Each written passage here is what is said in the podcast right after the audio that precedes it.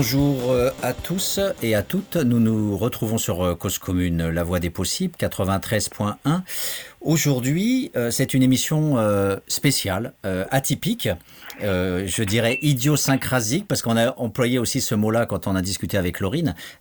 pourquoi? Parce que Laurine est écrivaine. Alors, je ne sais pas si on dit écrivain, écrivaine, on en rediscutera, parce que ça fait partie aussi du thème de l'émission, qui sera très genré.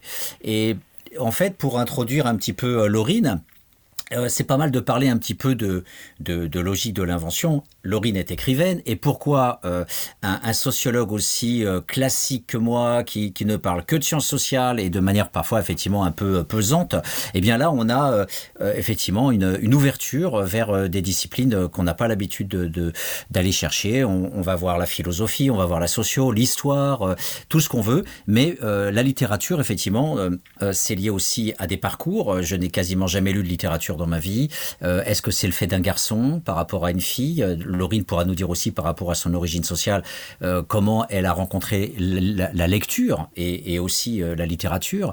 mais c'est vrai que par rapport au parcours d'acharnement à sortir de la condition sociale de milieu populaire, de la cité, de la condition ouvrière, fait que j'ai surinvesti le savoir cognitif et pas avoir du temps pour la littérature.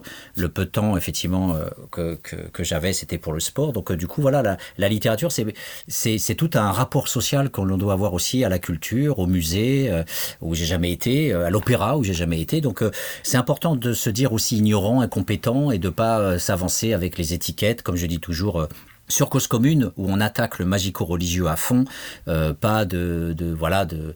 On dit euh, souvent dans les milieux euh, des années 70, on disait que nommer c'était normer et effectivement euh, en grec, ça, veut dire accuser publiquement. donc il faut se méfier des labels et dire chercheur CNRS ou Sorbonne, tout ça c'est des conneries parce que en fait on est des multiplicités en fonction des origines sociales et, et les parcours dans la recherche ou à l'université sont très très différents en fonction des, des expériences pour être un peu tourénien, et aussi des, structures dans lesquelles on a baigné quand on était gosse. Voilà. Donc euh, du coup, euh, Laurine, moi, son livre m'a euh, m'a complètement transpercé. J'ai connu Laurine parce que LinkedIn nous permet aussi d'avoir des contacts, et je, je, je, sollicite des gens sur LinkedIn pour faire des émissions. Et quand j'ai lu le livre, je l'ai commencé à 5 heures du matin quand j'arrivais pas à dormir et euh, je lui ai dit à Laurine, j'ai pleuré, j'ai pleuré euh, sur certains passages. La force du roman m'a complètement bouleversé et j'ai décidé euh, de la contacter pour en faire une émission. et c'est là que j'ai découvert que Laurine était écrivaine, mais elle, était aussi sociologue. Donc c'est aussi une collègue qui, qui va se présenter elle-même. Mais je tiens à dire que, et ça sera sous forme de première question, j'ai été aussi quelque part interloqué de découvrir que Laurine est sociologue puisqu'elle elle euh, rédige une thèse, elle est doctorante, elle rédige une thèse actuellement euh, sur euh, notamment l'avortement, mais je ne peux pas être plus précis pour pas faire de bêtises. elle est aussi prof de sciences sociales et elle est en même temps écrivaine. Donc voilà, ça fait, ça fait beaucoup et je dirais, mais comment peut-on être tout ça à 30 ans, Laurine? En dormant pas beaucoup. Alors, comment on peut être ça à 30 ans en, non, en s'organisant et en, en, priorisant à certains moments? C'est-à-dire que je suis quand même en sixième année de thèse, et ma thèse n'est pas encore tout à fait finie, il me manque encore quelques mois de travail. Et ben, c'est en partie parce que euh, à un moment donné, je me suis arrêtée parce qu'il fallait que je termine euh, l'écriture du roman. Donc voilà, j'ai jonglé un petit peu entre d'un côté l'écriture de thèse, de l'autre l'écriture du roman, et en parallèle la charge de cours que je pouvais avoir à l'université. Donc c'est des questions ouais, d'organisation, j'imagine, et comme j'ai pas d'enfants, en tout cas pas encore. Euh, ça me laisse un petit peu de temps quand même que euh, un certain nombre de femmes euh, ou de personnes qui sont devenues parents n'ont pas à mon âge. Quoi. Alors votre rapport à la, à la, littérature est venu comment par rapport à la volonté d'écrire un roman, de l'autre côté la volonté d'écrire une thèse? Comment ça s'est goupillé? Alors pour moi c'était très clair et depuis toujours en fait que je voulais écrire des romans c'était même euh, limpide. Enfin, je savais, euh, je savais pas encore lire et écrire, que je savais que ce que je voulais faire, c'était raconter des histoires. Donc j'ai beaucoup dit quand j'étais enfant que je voulais devenir, euh, que je voulais écrire des livres. Et j'ai arrêté de le dire ensuite, que j'avais tout à fait compris qu'on on se moquait des gens qui avaient la prétention d'écrire des livres et que c'était un peu enfantin de dire ça. Donc j'ai arrêté de le dire, mais par contre j'ai continué à le penser. Et j'ai fait là-dessus euh, une classe prépa euh, Cagne Hippocagne, lettres et sciences sociales, tout simplement parce que j'étais une très grande indécise. J'aimais tout, j'avais fait une terminale j'avais hésité à faire médecine. Euh, et en fait, le fait de plus avoir de littérature en terminale m'avait rendu assez triste. Et du coup, j'ai fait BL parce que c'était la classe prépa qui permettait de, à la fois de faire des lettres et de conserver une ouverture disciplinaire très très grande. Et c'est là que j'ai rencontré les sciences sociales, en fait, à Bordeaux, en classe prépa, avec Monsieur Kaplan, s'il m'entend qui était un, très très grand prof de sciences sociales. C'est vraiment lui qui m'a fait découvrir les sciences sociales. Euh, j'ai intégré le NS Lyon euh, dans la foulée et en fait en intégrant le NS Lyon, j'avais l'obligation de faire soit de la sociologie, soit de l'économie. Il n'était pas question que je fasse de l'économie, donc j'ai fait de la sociologie, mais à la base en pensant ensuite faire de l'histoire plutôt. Euh, et, en fait, j'ai tellement aimé euh, la sociologie et la recherche en sociologie que je suis restée en sociologie, euh, sachant que pour moi, il était hors de question de faire des études universitaires en lettres parce que je voulais pas être écrasée par, par la langue d'auteur installée et tellement brillant, tellement puissant que j'avais trop peur d'être euh, encombrée de littérature si je me mettais à faire de la recherche en littérature. Donc c'était très clair que je voulais pas faire de la littérature, euh, en tout cas pas au niveau euh, recherche universitaire. Et c'est pour ça en fait que je me suis orientée. Bah, à la base, je pensais faire de l'histoire, mais finalement ça a été ça a été la sociologie. Hmm. Alors, bien sûr, comme on fait toujours des gaffes, je n'ai pas présenté votre ouvrage. Euh, les maisons vides de Laurine Tizi, qui est un titre très mystérieux, euh, Les maisons vides. Euh, donc du coup, bien sûr, on, parlera du titre quand même. là, on est sur la, trajectoire. Paru aux éditions de l'Olivier. Alors, il, est, il, a, il date quand même l'ouvrage. Je, je, regarde vite fait, mais vous, vous le savez de tête, parce que dans les premières pages du livre, ce n'est pas indiqué. Alors, il est sorti en quelle année? Il est sorti cette année, il est sorti en janvier 2022. Ah ouais, je le vois sur la quatrième. Donc, ah oui, oui, 2022 sur la quatrième de couverture, d'accord. C'est ça. Ok. Ah ben vous voyez, je croyais qu'il était sorti il y a trois ans ou quatre ans et, et pourquoi, j'en sais rien. C'est le cerveau qui divague à certains moments. Alors du coup, euh, vous dites euh, se moquer, hein, vous dites se moquer euh, parce que vous avez la prétention d'écrire. Alors est-ce que c'est un mot clé pour nous permettre de penser déjà un parcours de décrochage par rapport à une classe sociale ou bien c'est autre chose? Euh, c'était plutôt de la prudence de ma part, c'est-à-dire que je viens d'une famille, euh, ma maman est un site euh, et mon papa a travaillé dans la distribution. Enfin, voilà, il a été, il a été directeur d'entreprise. Et donc, je viens d'un milieu où on lit beaucoup, j'ai des parents qui lisent beaucoup, et en même temps, j'ai pas d'universitaire du tout, j'ai pas de journaliste, j'ai pas, enfin, voilà, c'est plutôt profession libérale du côté de mes oncles et tantes et du côté de mes parents, c'est classe moyenne sup, très à l'aise, mais, euh, mais, pas, mais pas la bourgeoisie euh, de ville. Moi, j'ai grandi à la campagne. Donc, j'ai toujours eu ce rapport-là euh, au livre avec quelque chose quand même de très respectueux autour du livre, qui faisait que c'était aussi une forme de, de modestie ou d'autocensure, tout simplement, qui faisait que j'allais pas m'autoproclamer autrice en herbe quand j'étais ado, parce que parce que bah, il fallait faire mes preuves avant en quelque sorte. Hmm. Alors il y, a, il y a quand même une maman instite, donc euh, est-ce que c'est la maman instite? Est-ce que c'est l'école qui vous a ouvert euh, à, à, l'écriture? Par exemple, euh, quand on me pose la question, moi je dis c'est ma prof de sciences éco au lycée qui était Madame Rouillard, qui était maire adjoint d'Evry, qui a été la ville de, de, de Valls, mais elle à l'époque elle était communiste, hein, bien, c'était bien avant Manuel Valls. Et en même temps, cette prof, j'ai eu trois ans au lycée, je l'ai eu trois ans de la seconde à la terminale, une professeure agrégée de sciences économiques et sociales communiste, qui me faisait du marxisme en sciences économiques et sociales. Donc du coup, elle a complètement transformé mon habitus, elle a complètement fabriqué ma, mon cerveau, et même si après je comprenais pas trop où je mettais les pieds, parce que je me suis planté en prenant du droit, très rapidement j'ai pris des options sociologie à l'intérieur du droit, et après j'ai trouvé ma voie. Mais voilà, donc ça c'est mon marquage essentiel, c'est la personne qui a déclenché euh, quelque chose dans mon crâne pour que je bifurque. Euh, vous, euh, qu'est-ce qui a joué dans cette configuration des personnages importants quand on est jeune? Euh, alors moi j'étais présente depuis dès le début en fait, c'est-à-dire qu'on m'a lu des histoires euh, très jeunes.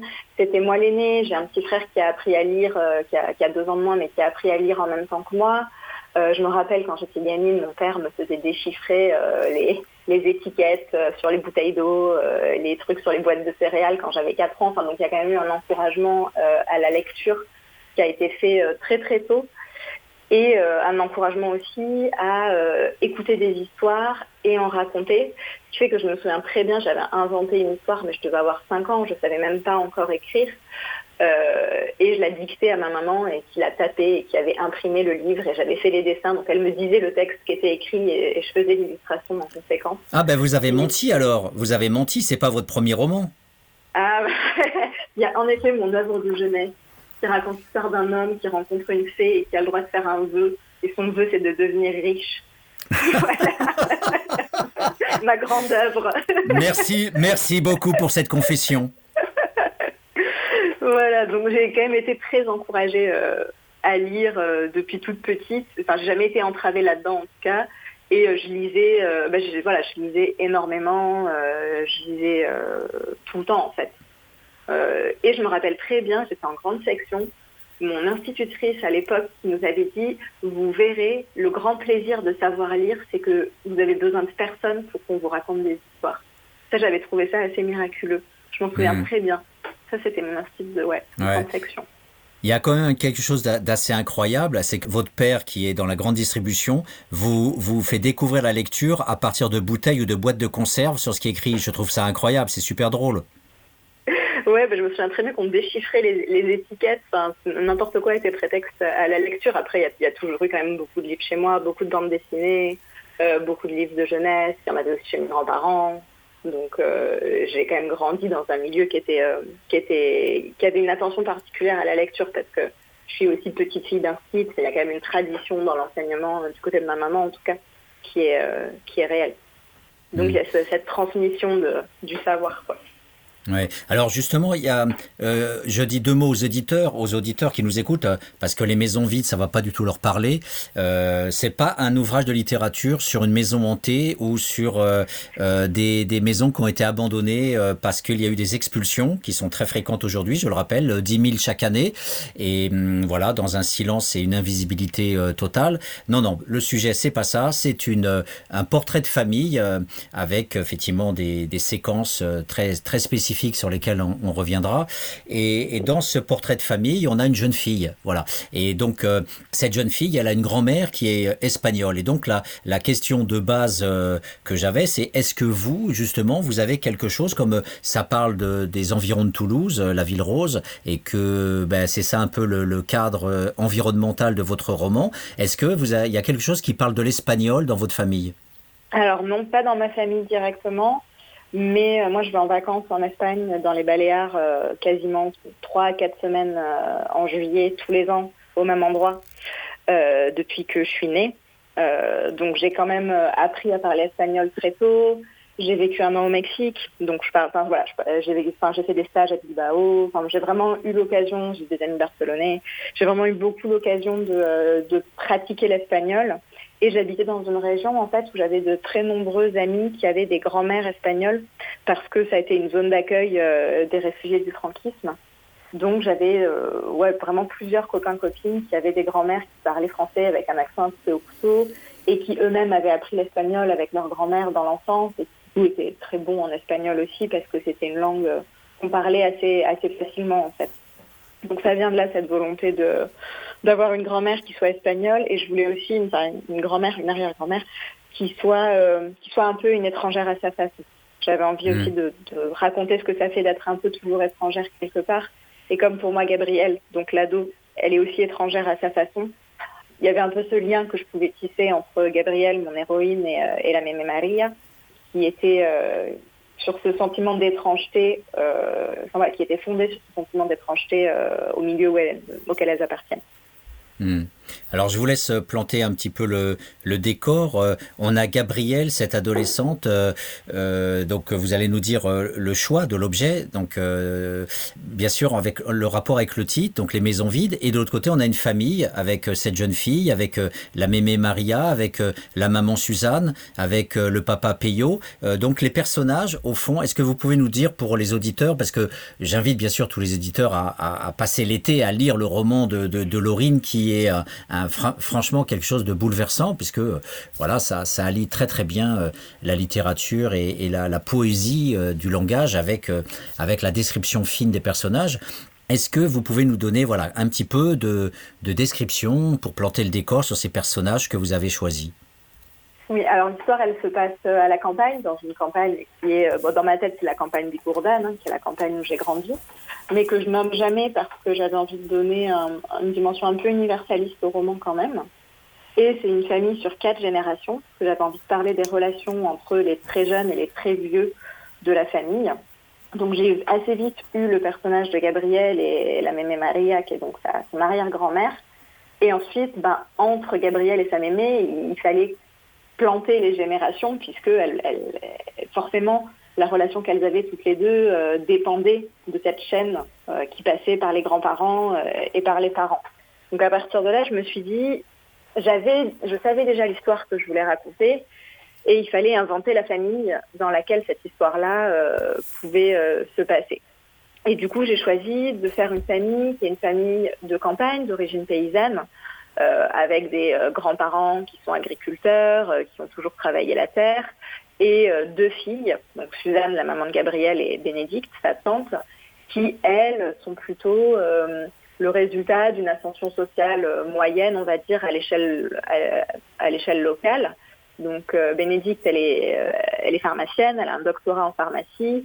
Suzanne, elle a fait rapidement des études de biologie qu'elle a fini par arrêter. Elle a été euh, un peu laborantine, mais elle n'a pas eu l'excellence scolaire qu'a eu sa sœur. donc c'était cette idée de voilà et sa sœur s'est mariée avec un notaire, donc c'est vraiment la, petite élite de, campagne quoi, c'est les, les, notables locaux, tandis que Suzanne elle a, elle a eu moins de succès au cours de, dans sa vie professionnelle et y compris dans son mariage parce que parce que son compagnon Peyo est euh, bon est, dégourdi, hein, il travaille, il, monte sa propre entreprise, mais euh, mais pour le, pour le coup c'est pas un bourgeois comme est comme est l'oncle de, Gabriel. Donc j'avais envie de parler de ces familles qui, tout en étant d'origine très paysanne, connaissent une ascension sociale par l'école au niveau de la deuxième, de la génération des, parents de Gabriel, quoi, celles qui sont nées dans les années 60, 50, euh, 60, et de montrer le poids qu'ils pouvaient avoir localement, euh, tout en étant en fait quand même que des gens issus de la campagne euh, qui n'ont pas le même rapport à la ville que des, même une ville de taille moyenne, voire une petite ville, que les gens qui vivent vraiment dans la ville parce que c'est ce que moi j'ai connu au fond. C'est-à-dire que moi je me suis installée, enfin moi je suis arrivée à la campagne, j'avais 8 ans, je venais plutôt de, de Bordeaux, donc de la, de la ville, et j'ai découvert ce que c'était que, que la vie à la campagne et que l'importance des, l'importance capitale de certaines personnes euh, localement. C'est, ça que j'avais envie d'explorer. Voilà. Alors, redites-nous euh, pour les auditeurs, effectivement, cette chaîne, euh, la maman donc de Gabrielle Suzanne, et comment on arrive à, la, à, l'arrière-grand-mère, donc Peyo, le mari de Suzanne, Bénédicte, avec son mari, notaire, et donc la, grand-mère. Quel rôle de la grand-mère par rapport à l'arrière-grand-mère? Alors, ben, la grand-mère, c'est la belle-fille de l'arrière-grand-mère. C'est-à-dire que la filiation, elle passe par le, grand-père de Gabriel. Euh, et c'était important pour moi que ça soit pas, enfin que la filiation ne passe pas que par les femmes et qu'elle passe par le grand-père. C'était important en fait qu'il y ait un triangle au niveau de la dernière génération entre l'arrière-grand-mère, sa belle-fille et son fils, parce que en fait très fréquemment les fils gardent leur mère chez eux, mais c'est pas eux qui s'en occupent, c'est leur compagne. Et, euh, et c'est pas du tout la même relation que quand on est une fille, s'occuper de sa mère plutôt que s'occuper de sa belle-mère. Et il y a une forme d'injustice là-dedans qui fait que euh, les garçons disent oui, oui, je vais m'occuper de ma vieille mère, mais en fait, c'est jamais eux qui s'en occupent, c'est leur compagne. Euh, ce qui fait qu'on a des, euh, des belles filles qui sont elles-mêmes âgées, qui s'occupent de vieilles dames encore plus âgées, qui en plus ont travaillé toute leur vie, qui s'occupent en parallèle euh, de leurs petits-enfants euh, et qui se retrouvent en fait avec une charge de travail euh, incroyable et faramineuse au moment où elles devraient être en âge de se reposer. et évidemment, ça crée de l'amertume. Donc Joséphine, qui est la, grand-mère de Gabriel, donc, et la belle-fille de la Maria, c'est un personnage qui est très acariâtre, assez agressive, euh, mais parce qu'en fait, euh, il y a beaucoup de choses qui lui reviennent à un âge où elle serait quand même en droit de commencer à arrêter de travailler, de se reposer et de pouvoir lire son journal tranquille sur la terrasse. Quoi. Et c'est pas du tout ce qui se passe. Elle s'occupe de, de toutes ses petites filles, elle s'occupe de sa belle-mère, euh, et c'est un travail assez ingrat finalement. Hmm. Et donc, euh, vous avez été, vous, à la campagne à 8 ans. Donc, est-ce que la façon dont vous balayez comme ça entre la ville et la campagne, comment ça fonctionnait, vous, par rapport à votre trajectoire? Parce que, du coup, vous avez pu le souvenir vraiment de Bordeaux. Si vous, quittez, vous partez à la campagne dans un petit bled à partir de 8 ans, au, final, vous êtes vraiment une femme euh, de, la campagne qui va après, au moment de ses études supérieures, revenir vers la ville euh, et faire des études supérieures, notamment le NS Lyon, etc. Donc, comment, comment ça se joue vous, votre vécu entre la ville et la campagne? Eh ben, ce qui se passe, c'est que moi, je découvre des familles euh, qui vivent ensemble. C'est-à-dire que euh, j'allais jouer, je ne sais pas, le mercredi ou le samedi chez une amie. Il y avait tout le temps le moment euh, où on allait chez les grands-parents qui habitaient soit la maison d'à côté, soit la rue d'à côté, soit le village d'à côté. tout le monde avait ses grands-parents sur place. Assez souvent, mine de rien, il y avait aussi les arrière-grand-mères. Donc on arrivait et on allait saluer euh, Mémé euh, dans sa chambre au bout du couloir. Euh, et c'était quelque chose de, très banal. Et moi, je viens d'une famille où du côté de mon papa, j'ai pas de grands-parents parce qu'ils sont décédés tous les deux très tôt. Et du côté de ma maman, j'ai mes deux grands-parents, mais qui vivaient dans le bassin d'Arcachon, donc qui étaient loin. Donc moi, je faisais partie des seuls qui n'avaient pas de grands-parents sur place. Et je me souviens très bien d'une fois où j'étais malade et où je disais, ah, il faut surtout pas que je sois malade parce que sinon ma maman va devoir s'arrêter de travailler pour, pour me garder. Et d'une copine qui m'avait dit, mais ta grand-mère, elle peut pas le faire. Et je lui avais dit, bah, ma grand-mère, elle habite pas là. Et elle m'avait répondu, mais ta grand-mère d'ici, elle est morte. Et je lui ai dit, bah non, j'ai pas de grand-mère ici. Et en fait, c'était très étonnant pour euh, mes copines de classe quand j'étais à l'école primaire que moi, j'ai pas de grands-parents euh, sur place.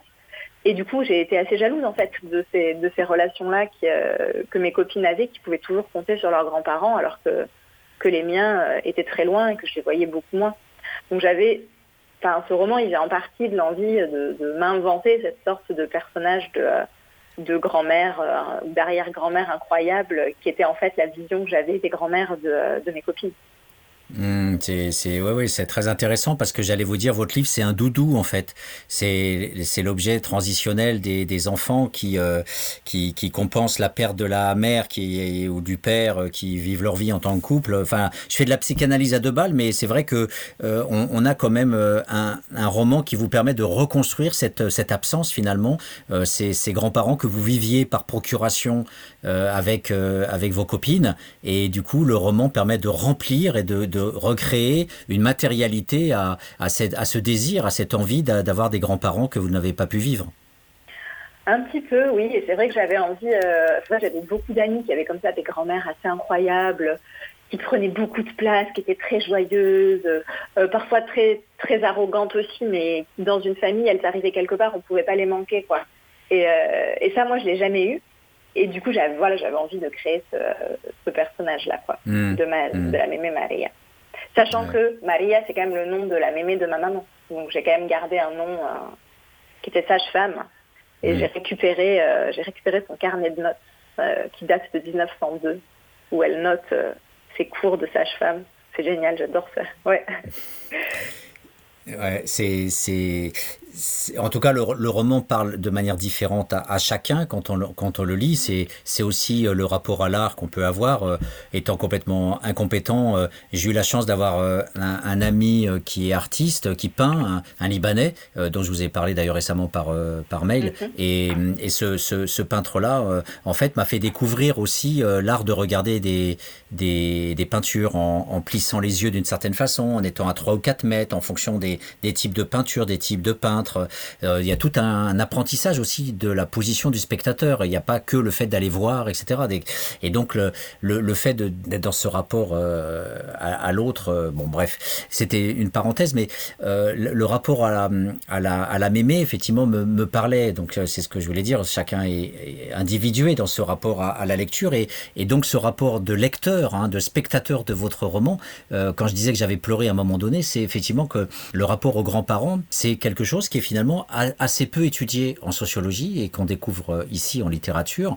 Et, pourtant, et pourtant, il y a un ouvrage qui est sorti il y a quelques années euh, euh, par une sociologue de Sciences Po qui a écrit sur les transmissions des mémoires dans les fratries. Et donc, à cette occasion, elle faisait ça que sur les familles d'origine ouvrière. Donc, j'étais son cobaye, c'était une collègue du CNRS elle m'a interrogé, elle a interrogé mes deux frères. Qu'est-ce qui nous, est transmis par la famille? Et, et, moi, j'y avais jamais pensé, jamais. Et, à ce moment-là, j'ai dit, ben, ma mémé m'a toujours massé les pieds. Et, j'ai eu un rapport extraordinaire à ma grand-mère euh, maternelle. À chaque fois, j'allais chez elle le, mercredi soir, parce qu'à l'époque, c'était le jeudi qu'on n'avait pas d'école. Eh bien, ma grand-mère, on regardait le film à la télé, et j'étais assis sur le canapé, tranquille, comme un nabab, et ma grand-mère me, massait les pieds, etc.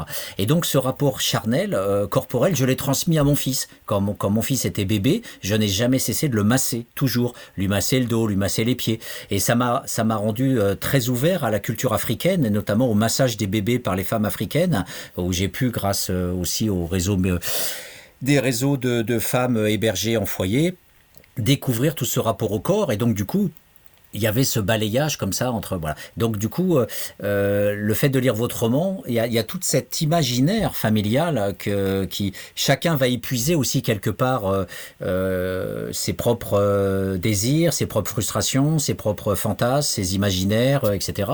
Et, et donc ma question, elle est dans l'ensemble, quand les gens ont eu des retours par rapport à votre ouvrage, qu'est-ce qui a marqué justement quand les gens ont parlé d'eux? Est-ce qu'ils ont parlé de rapports spécifiques à leur grand-mère dans les dans les retours que vous avez eus? Oui, j'en ai eu beaucoup. Alors, en fonction en fait des personnes que j'ai en face et de leur propre expérience de vie, c'est pas les mêmes retours que j'ai. J'ai eu beaucoup de retours de gens qui m'ont parlé en effet de leur rapport à leur grand-père, leur grand-père ou leur grand-mère, en expliquant que jamais personne ne leur avait parlé de, de, ce deuil-là, alors que pour eux, c'était quelque chose qui restait très sensible et très douloureux, et qui en fait passe un peu au, second plan, puisque bah, comme c'est des personnes âgées, c'est comme si le fait qu'ils partent plus tôt était normal, et en effet, c'est dans l'ordre des choses, mais en fait, que ce deuil-là n'est pas, euh, est pas tellement pris en charge et n'a pas beaucoup d'espace d'expression. Donc j'ai eu plusieurs personnes qui m'ont parlé de leur rapport à leurs grands-parents. J'ai une dame qui m'a dit qu'elle avait accompagné sa mère dans sa fin de vie, et donc du coup, ça avait beaucoup résonné euh, ce que j'avais écrit. Après, en fonction des sensibilités de chacun, j'en ai qui vont être plutôt attrapés par euh, le rapport au corps, le rapport à l'anorexie et à tout ce qui est euh, bah, trouble du comportement alimentaire. Euh, j'en ai d'autres, ça va plutôt être sur les rapports familiaux, dans ce qu'ils peuvent avoir de mesquins, de secrets, de tabous, de non-dits, de choses jamais débloquées qui font que tout en voulant s'aimer, on fait beaucoup de mal parce qu'on s'y prend pas bien. Euh, j'ai des personnes qui ont beaucoup aimé les clowns, j'ai des personnes qui ont beaucoup aimé la, façon dont je parle de la prématurité, quand elles-mêmes, elles avaient une expérience euh, plus ou moins proche de, bébés prématurés. Donc en fait, c'est un roman où il y a beaucoup de choses, il est assez foisonnant quand même. Hein. À un moment donné, d'ailleurs, je me suis dit que je mettais trop de choses dedans. Euh, mais du coup, ça en fait une qualité au sens où euh, les, lecteurs, et les lectrices en ont vraiment une vision très différente selon leur propre sensibilité. Du coup, il arrive à toucher des personnes très différentes parce que c'est pas les mêmes personnages qui les touchent. Et personne n'a le même personnage préféré. Et ça, j'adore. Mais je pense qu'en termes de lecture par rapport aux classes sociales, euh, je pense que la, seule difficulté qu'on pourrait avoir effectivement, c'est euh, le parti pris euh, esthétique, littéraire, de, créer un, roman, je dirais, psychotique, un, un roman euh, éclaté où on a, c'est comme si vous aviez euh, finalement une vingtaine d'identités, une sorte de dissociation de la personnalité qui fait qu'à un moment donné, vous avez un chapitre qui parle effectivement de, de l'accouchement, après on a un chapitre qui se passe un autre moment beaucoup plus loin dans le temps, un moment où on parle des clowns à l'hôpital, un moment où euh, et, tout ça bien sûr est complètement connecté et tout ça prend sens au fur et à mesure dans ce que j'appellerais un thriller sociologique, euh, mais euh, il n'empêche que pour un lecteur de classe populaire qui est habitué à lire du Lévy ou une petite historiette chronologiquement évidente, facile, euh, linéaire. Euh, voilà, je pense qu'au niveau de la forme, c'est, je dirais, la seule exigence euh, qu'il y a dans ce roman, c'est le fait qu'il faut avoir une certaine mémoire pour se souvenir des scènes précédentes qui se réenclenchent à un autre moment dans l'ouvrage, comme un bon, comme un bon thriller d'ailleurs, parce que les thrillers fonctionnent aussi comme ça, avec des séquences très différentes dans le temps, une cassure euh, de la chronologie. Donc, euh, est-ce que déjà, au niveau de cette forme-là, est-ce que vous pouvez me dire pourquoi vous avez choisi ce morcellement?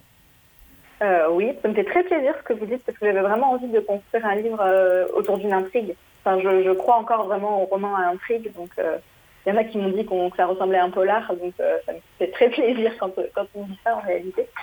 Oui, ça, cette construction-là, elle était, elle était très consciente dès le début en fait parce que je savais que je voulais nouer mon roman autour d'un drame et que je voulais pas que ce drame-là soit connu dès le début et que je voulais qu'on tourne autour du drame.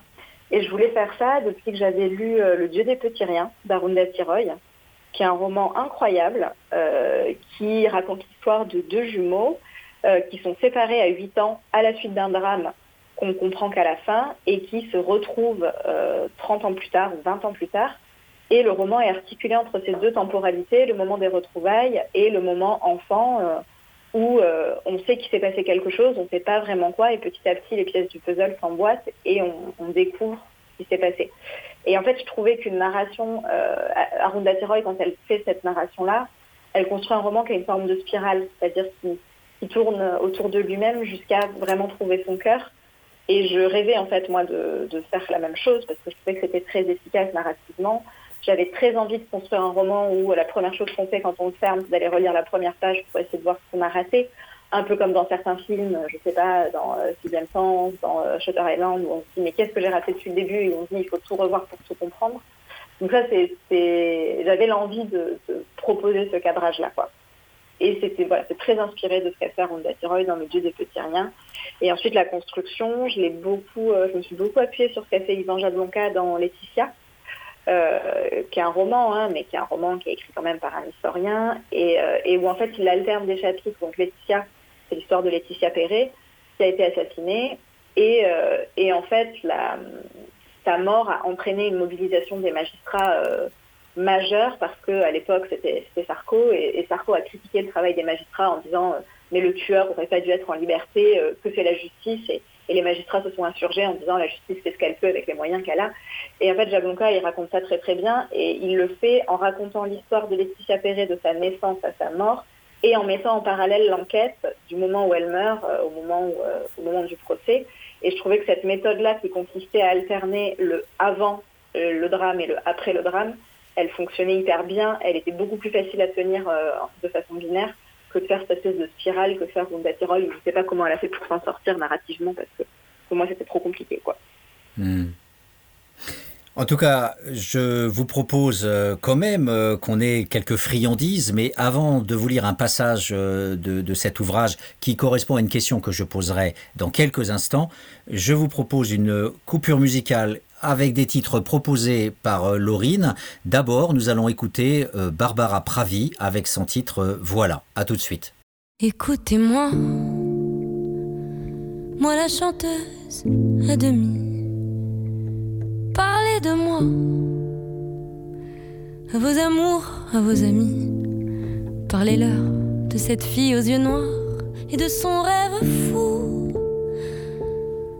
Moi, ce que je veux, c'est écrire des histoires qui arrivent jusqu'à vous. C'est tout. Voilà, voilà, voilà, voilà qui je suis. Me voilà, même si, mise à nu, j'ai peur. Oui, me voilà dans le bruit et dans le silence. Regardez-moi, ou du moins ce qu'il en reste. Regardez-moi,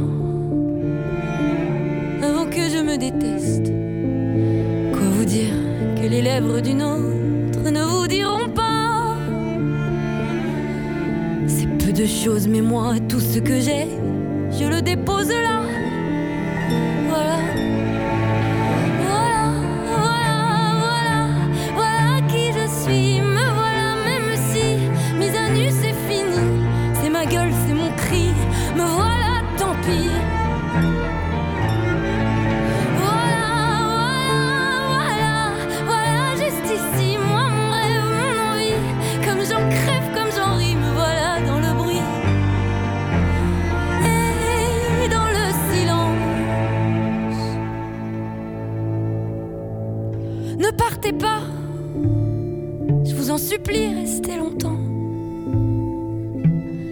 Ça me sauvera peut-être pas, Mais faire sans vous, je sais pas comment. Aimez-moi comme on aime un ami qui s'en va pour toujours. Je veux qu'on m'aime parce que moi je sais pas bien aimer mes contours.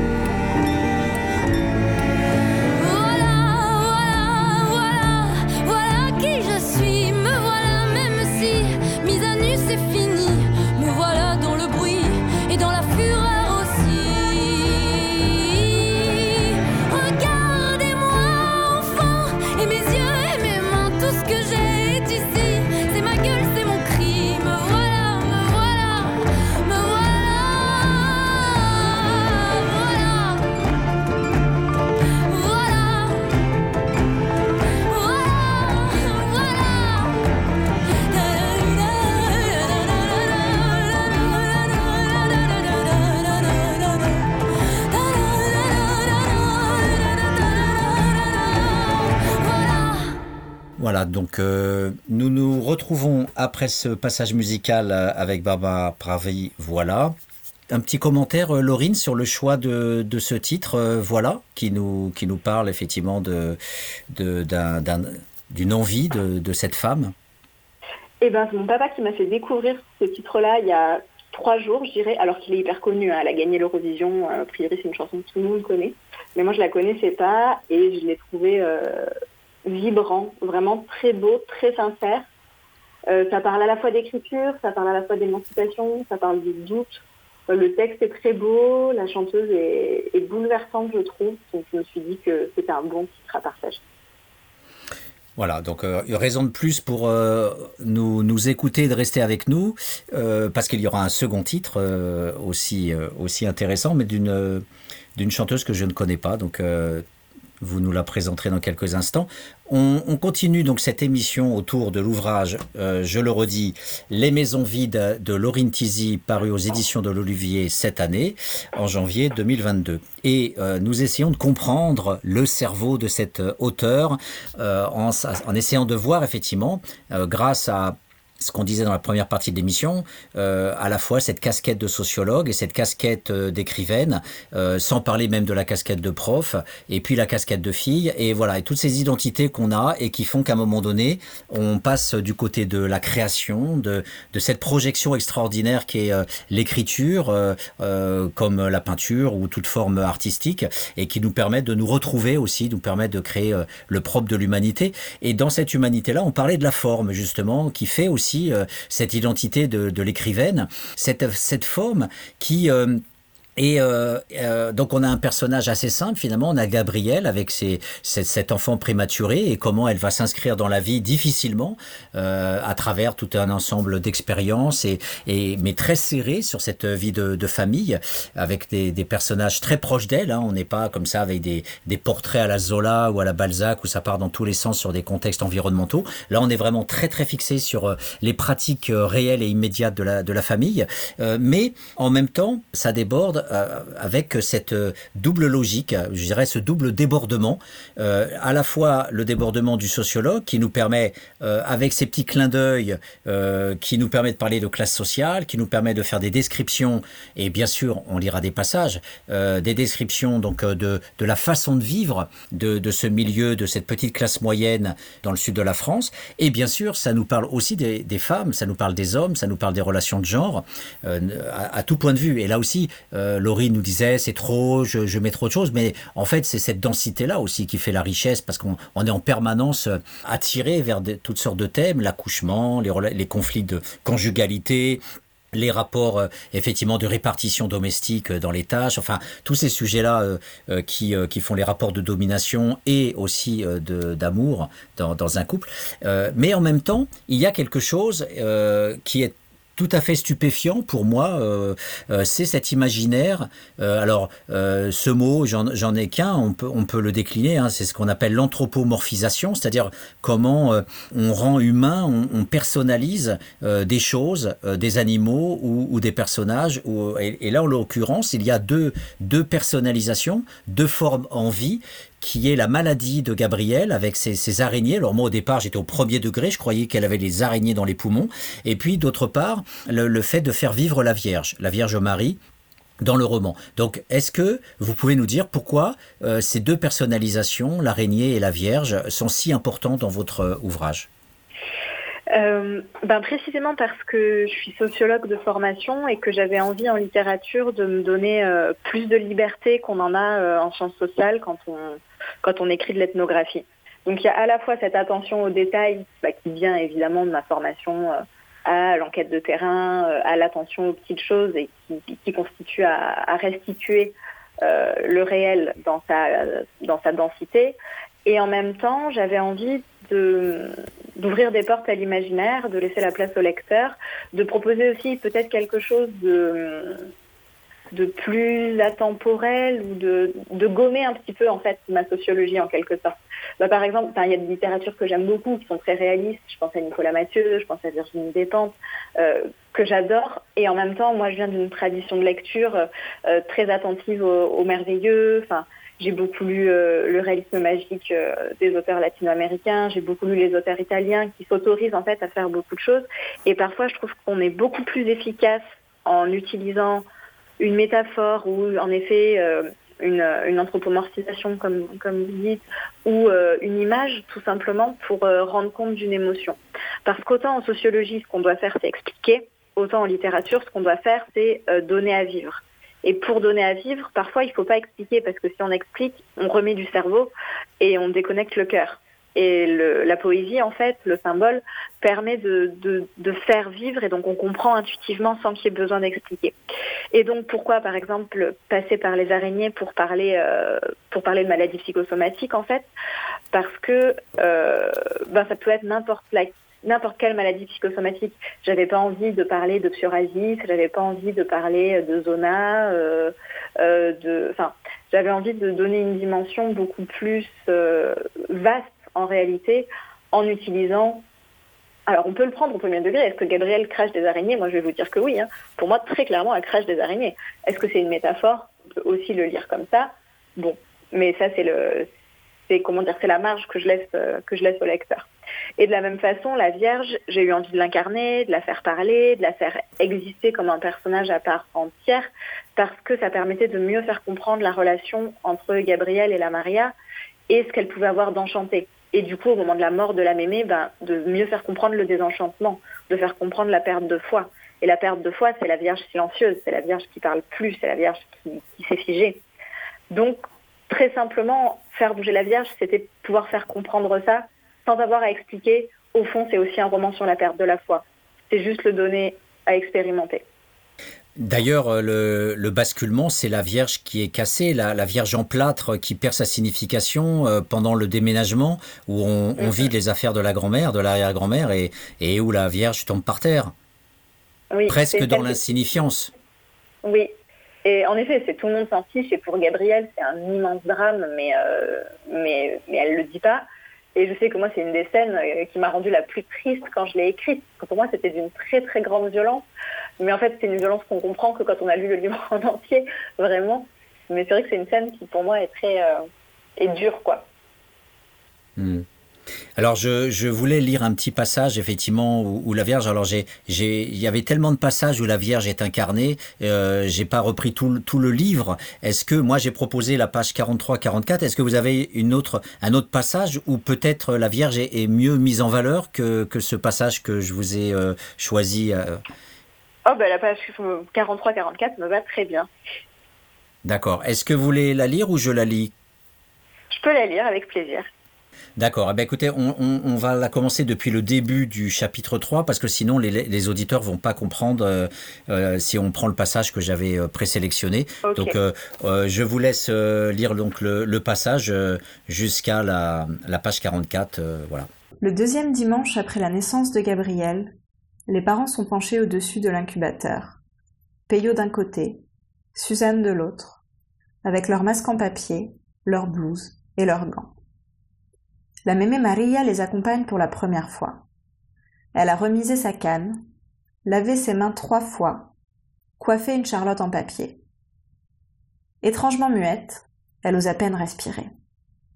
Suzanne murmure. Tu vois, si petite, c'est pas croyable. La Maria se signe.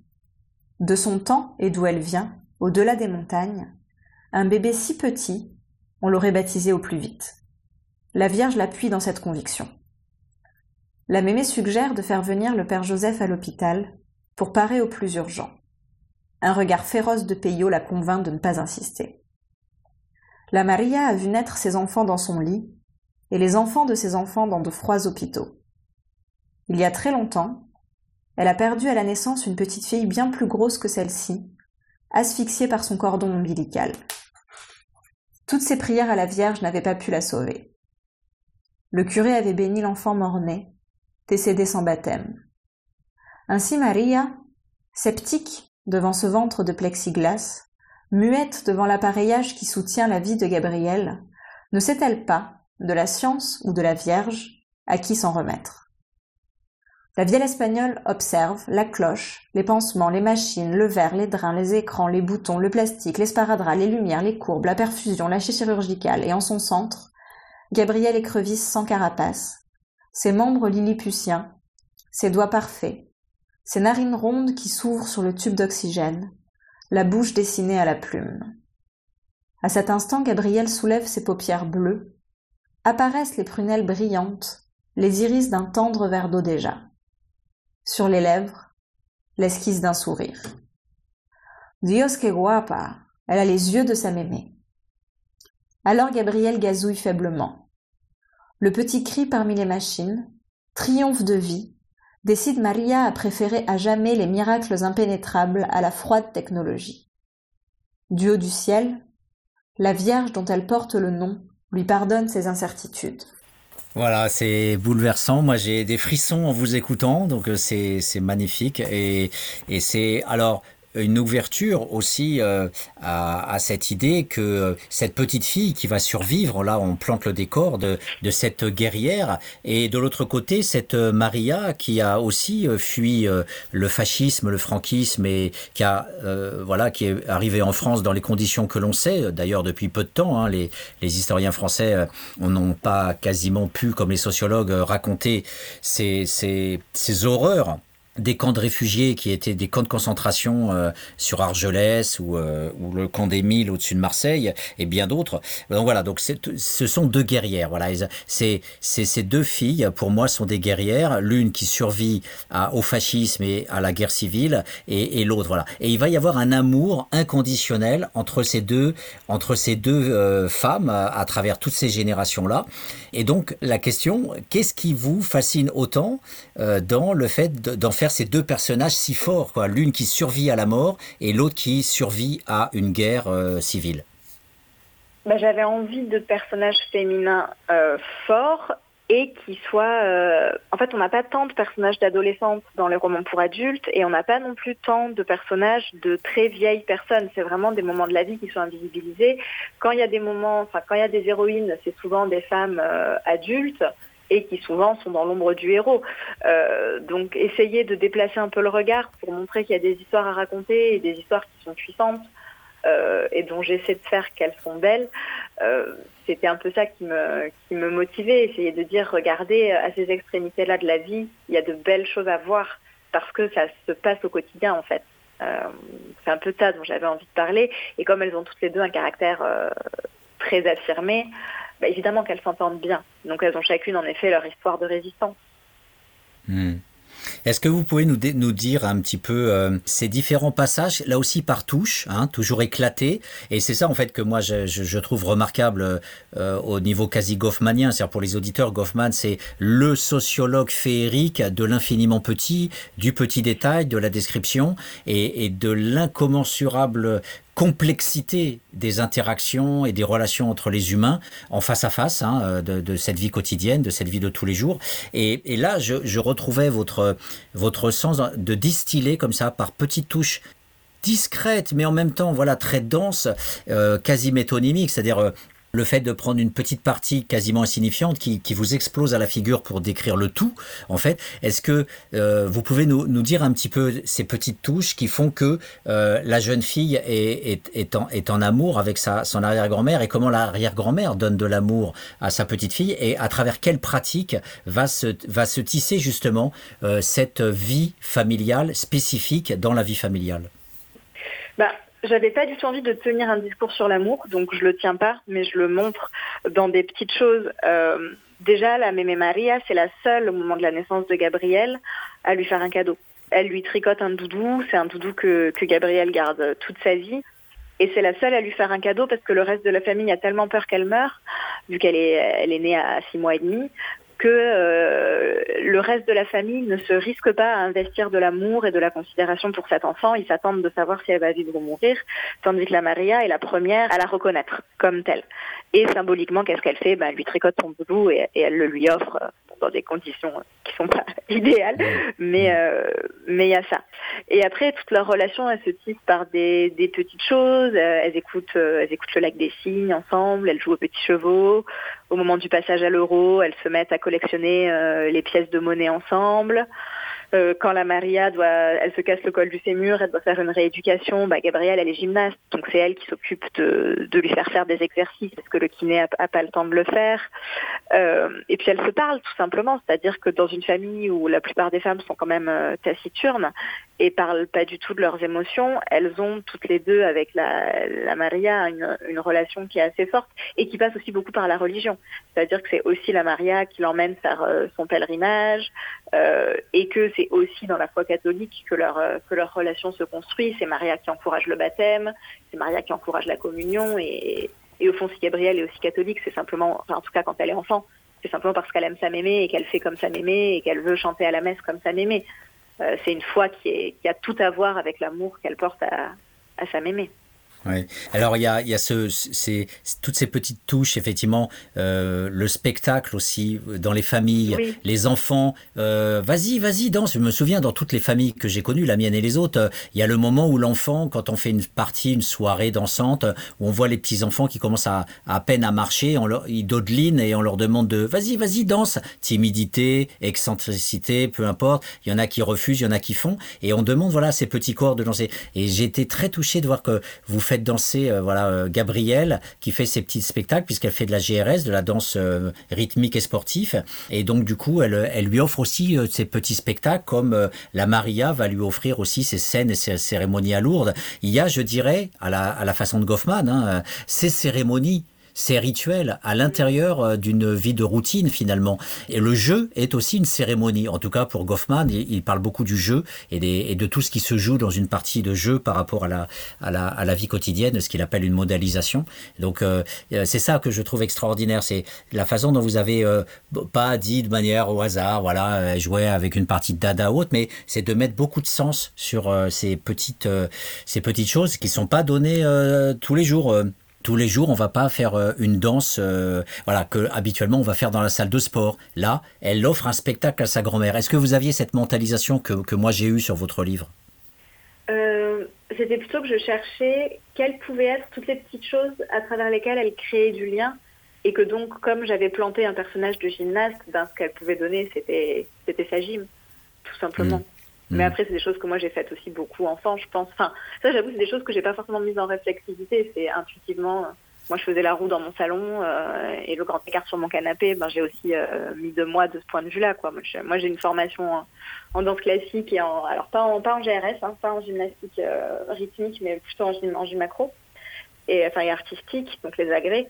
Et, et j'ai toujours eu un peu ce côté de de, de m'étirer à la maison tout le temps partout. Mmh. Donc, euh, il y a aussi beaucoup de moi dans ce personnage de Gabriel. Ouais, mais alors, alors euh, du coup, euh, je reviens sur cette idée parce qu'on va lire un passage euh, qui est justement une cérémonie, mais du social. La cérémonie, euh, imposé par le social, pas 70-71, qui va très mal se passer, euh, et qui est à l'opposé de la cérémonie constructiviste, c'est-à-dire la cérémonie que l'on fabrique euh, soi-même pour autrui. Quand elle se met en spectacle pour sa grand-mère, elle, elle, est toujours en train de danser, elle est toujours en train de répéter, elle est toujours en train de sculpter son corps, et donc c'est bien cet opposé entre euh, ce que l'on fabrique dans ses relations pour les autres, avec toutes ces petites attentions, et de l'autre côté, une cérémonie imposée et qu'elle ne va pas pouvoir vivre comme elle le veut. Je vous laisse lire ce passage, euh, page 170-171 du roman. Euh, nous vous écoutons. La veille, Suzanne l'emmène chez le coiffeur. C'est un cadeau en avance, une manière de signifier l'importance de l'événement. Pour la première fois, Gabrielle a le droit à une coiffure de grande réalisé par une professionnelle, dans un institut qui sent fort le shampoing, le spray fixant et l'ammoniaque des colorations. On opte pour deux nattes collées, jointes en couronne sur la nuque. La coiffeuse serre si fort que Gabrielle en a les larmes aux yeux. Mais chaque fois qu'elle demande si ça lui fait mal, Gabrielle, en souriant, répond non. La jeune femme, trop heureuse de pouvoir travailler à son aise, y va de son compliment. Elle est courageuse, votre fille, Madame Pradier. Suzanne sourit en détournant les yeux.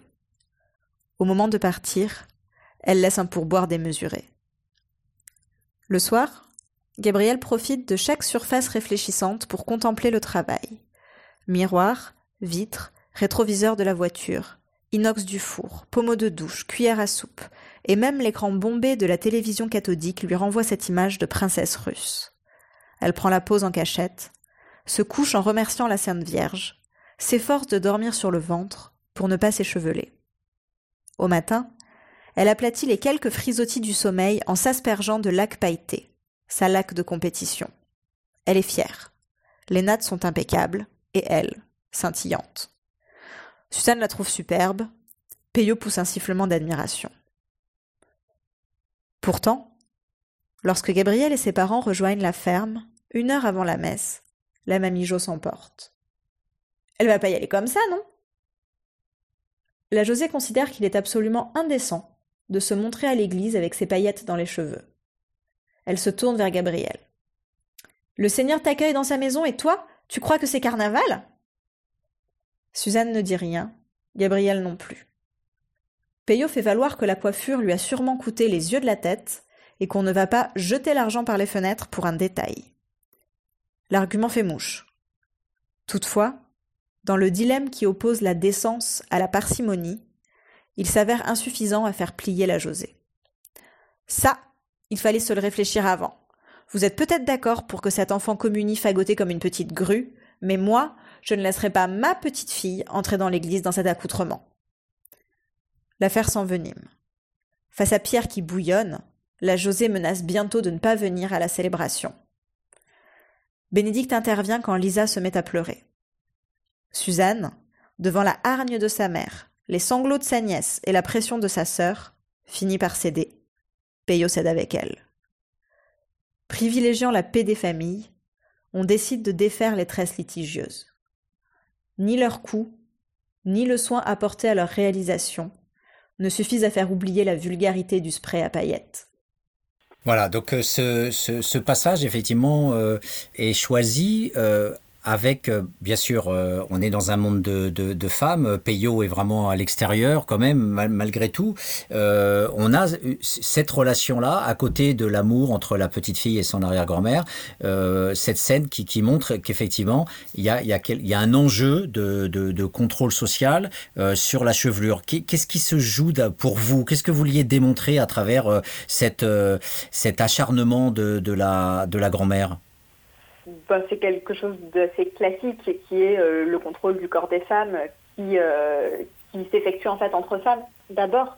C'est-à-dire que euh, la question de la, la défense, qu'est-ce qui, est, qu'est-ce qui est acceptable de présenter au public dans certaines circonstances ou pas, c'est quelque chose qui se joue dans beaucoup de familles. Moi, ça m'est arrivé extrêmement souvent d'avoir des réflexions parce que j'étais assise en tailleur sur une table, parce que ma jupe était trop courte et ça a été très souvent euh, mes tantes euh, ou des femmes de ma famille qui m'ont fait ces réflexions-là, parce que le, le contrôle, le, contrôle du corps des femmes passe en fait par un gouvernement des femmes elles-mêmes.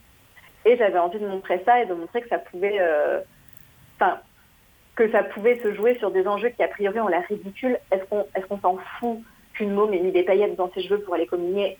Évidemment qu'on s'en fout, mais ça vient toucher chez la mamie Jo quelque chose de tellement symbolique qui a tellement à voir avec elle, sa foi et la façon dont elle considère la foi, c'est-à-dire comme euh, le respect de l'ordre, que pour elle, c'est pas de la méchanceté, c'est vraiment insupportable d'imaginer que sa, sa petite-fille puisse lui faire honte en allant à l'église comme ça. Et donc en fait, on se retrouve avec des détails qui ont l'air de n'avoir aucune importance, la coiffure de la môme, mais qui en prennent de tous côtés, du côté de la mamie Jo, parce que d'un côté, elle, euh, c'est pas possible de, faire ça étant donné l'éducation extrêmement stricte qu'elle a reçue, et de l'autre, pour Suzanne et Gabriel, bah, c'était un peu le cadeau. C'était une certaine façon de dire à Gabriel, ce jour-là est important euh, et je te fais ce cadeau-là et, finalement ce cadeau marche pas. Euh, donc, donc c'est aussi montrer un peu les, entre les générations les, les incompréhensions qu'il peut y avoir, la façon aussi dont les, le, enfin, le contrôle sur le corps des femmes s'est assoupli entre les années, on va dire, 50 et les années 2000. Euh, donc voilà, je trouvais qu'on pouvait résumer ça dans, dans une seule euh, dans une seule scène euh, autour de cette affaire de lactaïté où Gabrielle fait ce qu'elle sait faire, c'est-à-dire elle met de la lactaïté qu'elle met tous les week-ends en compétition et mais qui n'est pas acceptable à partir du moment où on n'est pas sur un praticable, mais où on est à l'église. Quoi. Hmm. En tout cas, Alors c'est vrai. Ouais, on, reviendra bien sûr sur ces, rapports de contrôle social, de, domination qui, qui, parcourent euh, effectivement l'ouvrage et, qu'on verra des deux côtés, quoi. Soit du côté effectivement de ce contrôle social des femmes sur le corps, soit du côté des hommes aussi, à la fois dans leur façon de vivre entre eux et aussi dans leur relation euh, avec, euh, avec les filles, avec les mères. Euh, voilà, donc notamment la tromperie, voilà, dans le, les relations conjugales. Mais avant, avant d'approfondir cette question-là, euh, qui est centrale, bien sûr, euh, il, on, en en discutant euh, précédemment ensemble, vous me disiez que j'ai trouvé cette formule, ces questionnements très, très importants. Finalement, quand je vous posais la question de, de, du soin, puisque on est dans, dans un roman où la, jeune fille est malade et en même temps la grand-mère va pas tarder à mourir. Elle a euh, ces, cette fracture et après les soins qui sont donnés et c'est effectivement atroce de voir à, quel point on est réduit à un corps euh, dans les derniers moments de la vie et, c'est une honte absolue ce que vit Maria par rapport à, au traitement de son corps. Donc c'est on, on, a quelque chose qui relève effectivement du soin et vous m'avez dit non euh, euh c'est pas la santé euh, pr principalement et la maladie moi qui, qui m'intéresse euh, c'est qui prend soin de qui? Ben, C'est vrai que qu'on soit en début, en fin de vie ou même à certains moments de la vie, euh, en fait, très souvent dans la vie, il y a des moments où on est dans une situation de vulnérabilité, notamment corporelle, et où euh, notre autonomie est limitée. Euh, N'importe quelle personne qui est devenue adulte a un jour eu une personne qui a changé ses couches et qui s'est occupée de le nourrir. C'est vrai de n'importe qui. Euh, et quand on vieillit, de la même façon, on retrouve euh, une vulnérabilité qui est celle de l'enfance, parce qu'on devient moins autonome euh, ben, dans des choses aussi essentielles que se nourrir, dormir, se laver, faire ses besoins, etc. et cette vulnérabilité, elle n'est pas exceptionnelle, c'est vraiment le lot d'absolument tout le monde. Le problème, c'est qu'on a tendance là encore à l'invisibiliser. Et ce qu'on invisibilise en faisant ça, c'est le travail des personnes à qui revient la charge de cette vulnérabilité. Et donc faire porter le regard sur, au sein des familles, qui s'occupe de qui, euh, qui change les couches, qui vide la chambre, qui aide la grand-mère à faire sa toilette euh, euh, ou à aller au WC, ça me paraissait dire des choses essentielles du, fonctionnement des familles, mais en fait de, n'importe quelle vie si on l'envisage dans la durée, quoi, avec son début et sa fin. Et montrer que ce soin au corps-là revient de façon euh, systémique, si ce n'est systématique, euh, aux femmes, et que ce travail-là n'est pas reconnu et surtout n'est pas, est pas valorisé à sa juste valeur, alors qu'il est indispensable pour simplement euh, préserver la dignité des personnes, c'est quelque chose qui est, qui est, très agaçant. On est en train de s'en rendre compte que c'est du travail de s'occuper des enfants, de s'occuper des personnes âgées. Mais comme c'est un travail qu'on a déconsidéré pendant très longtemps, où on a fait comme s'il était dû et surtout comme s'il n'y avait pas de discours à tenir là-dessus, euh, ben on ne s'est pas aperçu à quel point c'était important. Et moi, j'avais envie d'écrire un roman qui montre que là aussi, dans ces endroits-là de la vie, se jouent, des choses qui en réalité sont essentielles euh, et qui disent des choses ben, de la structuration d'un rapport de domination hein, de genre mmh. basique. Quoi. Mmh. Alors, je vous propose. Euh, alors, vous nous avez donné comme second titre Lila Dons. Est-ce que la Lorana, est-ce que je le prononce bien? C'est qu'est-ce que ça veut dire? La Llorona. Euh, alors Lila Downs, c'est une chanteuse mexicaine que j'adore. Euh, sa musique, c'est un croisement entre toutes les musiques euh, traditionnelles mexicaines et du jazz. Elle a une voix hallucinante et La Llorona, en fait, c'est une, chanson traditionnelle mexicaine qui est très connue, dont il existe de très nombreuses versions et qui raconte l'histoire d'une femme qui a perdu ses enfants et qui erre dans la plaine en pleurant à, la recherche de ses enfants. Et c'était pour moi une métaphore du deuil qui est très belle. Euh, et voilà, donc c'est une chanson que j'ai eu envie de partager parce que je trouvais que cette façon de d'errer dans la nuit euh, en pleurant sa perte correspondait aussi assez bien euh, à Gabriel. Eh bien, on l'écoute tout de suite avec vous. On se retrouve dans quelques instants.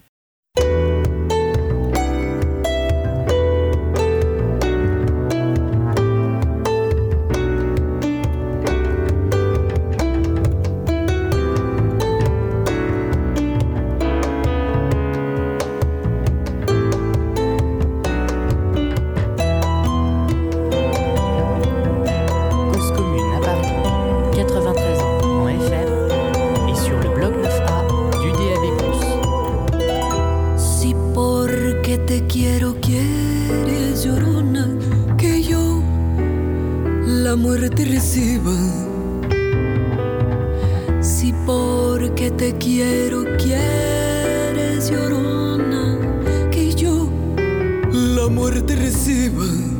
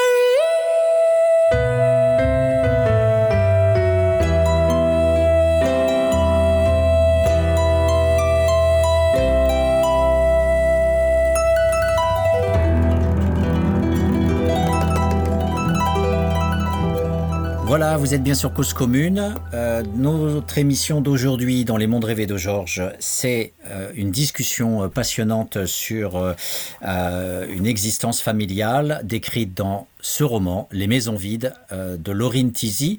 nous avons un troisième volet dans cette émission qui va maintenant rentrer euh, plus dans le vif euh, du sujet euh, à propos des, relations de, genre.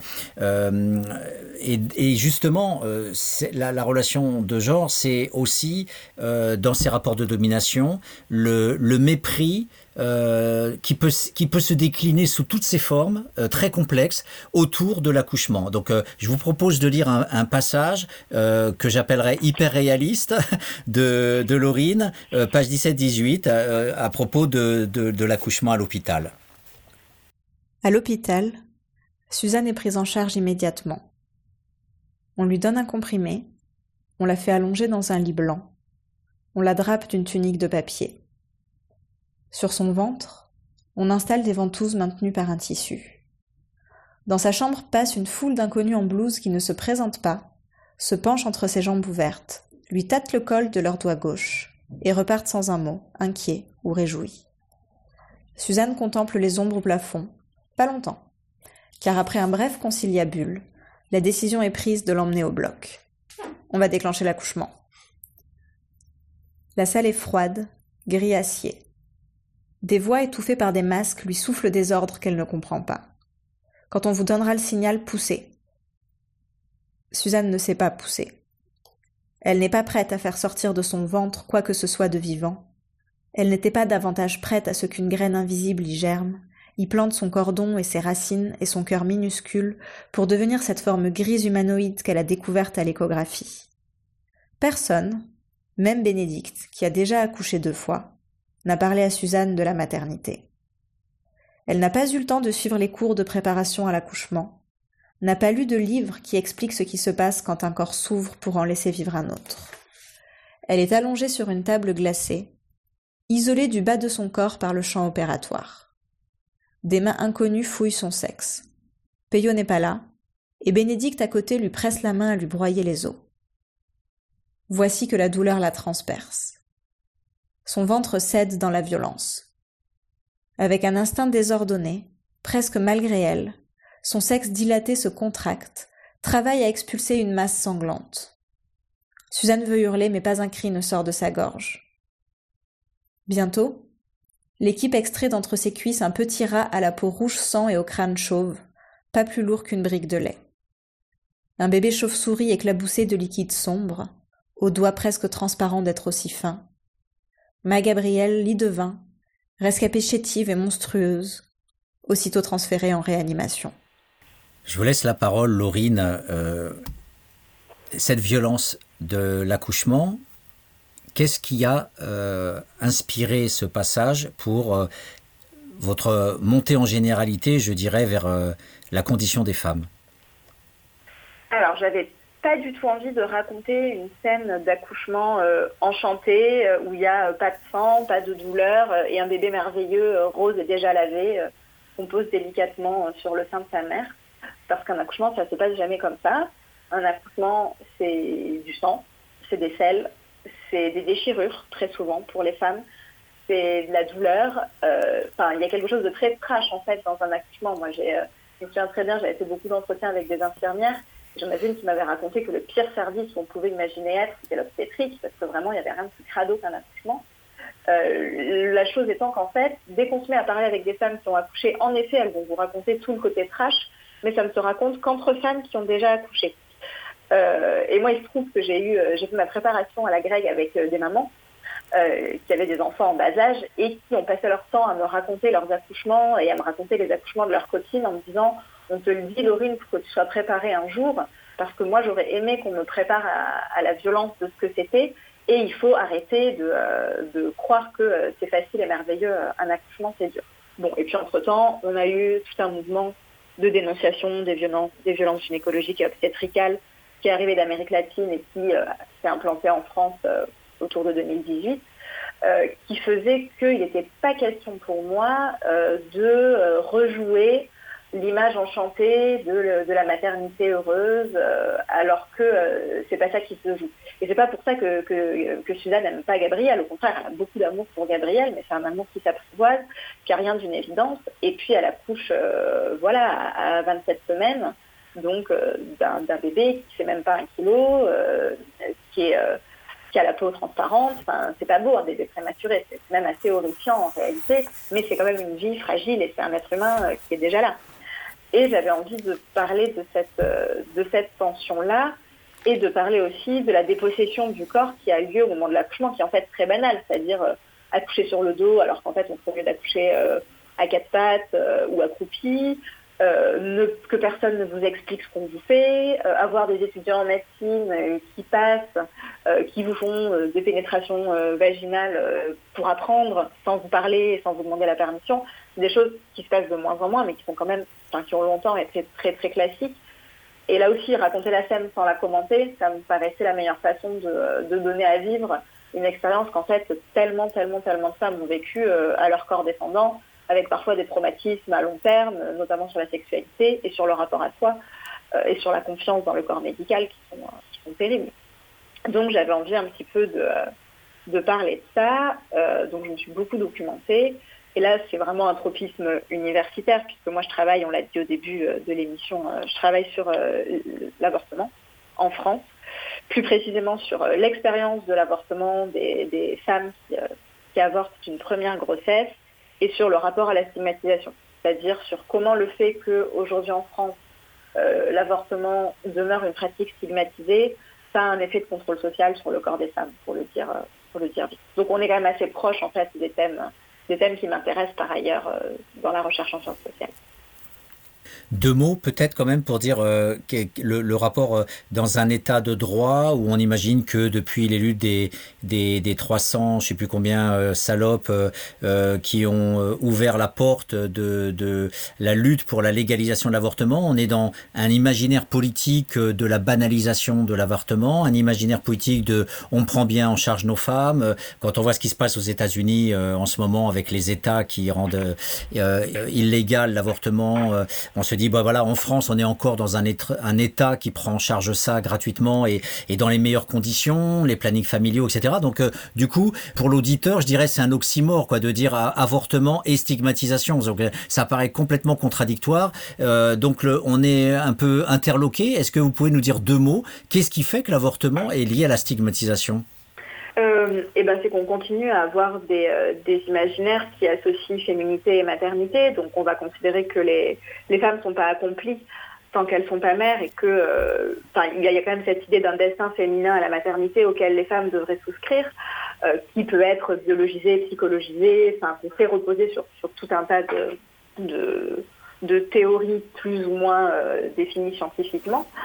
Euh, le fait étant, en faisant ça, qu'on nie euh, l'autonomie, l'autonomie des femmes et que du coup, une femme, enfin, on a tendance à toujours considérer l'avortement comme un drame pour les femmes qui y ont recours en disant, bah, c'est renoncer au projet qui est censé être le projet de leur vie, c'est-à-dire devenir mère. Donc c'est forcément une souffrance, c'est forcément quelque chose de difficile. Et en effet, ça peut l'être. Hein. Il ne s'agit pas du tout de dire qu'il n'y a pas de souffrance quand les femmes avortent. Il y en a beaucoup qui vivent très mal leur, euh, leur avortement.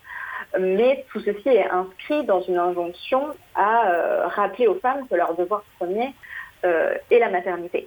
Le fait est, quand on s'intéresse à ces questions et quand on rencontre des femmes qui avortent, que avorter est très souvent pour elles un soulagement euh, parce qu'elles sont dans une situation où pour tout un pour un millier de raisons en réalité, elles ne sont pas en mesure ou tout simplement elles n'ont pas envie euh, d'accueillir un enfant euh, et que donc avorter est une façon pour elles simplement de, de garantir leur, leur autonomie.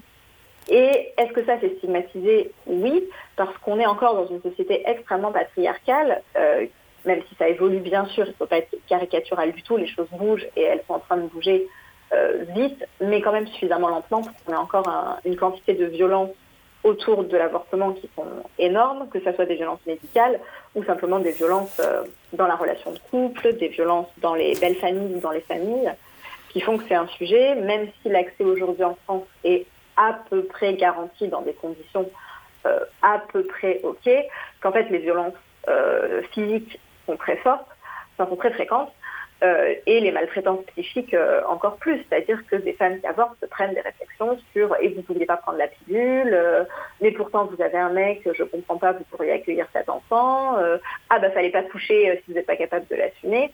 Et qu'en fait on culpabilise toujours les femmes d'être tombées enceintes dans le vouloir, sans le vouloir, pardon, et de ne pas vouloir poursuivre leur grossesse, en oubliant complètement que les hommes sont fertiles toute l'année et que si les femmes tombent enceintes, c'est parce qu'elles ont une sexualité avec un homme et une sexualité pénétrative, coïtale, euh, alors qu'il y a beaucoup d'autres façons dont on pourrait pratiquer la sexualité pour qu'elle ne soit pas fécondante.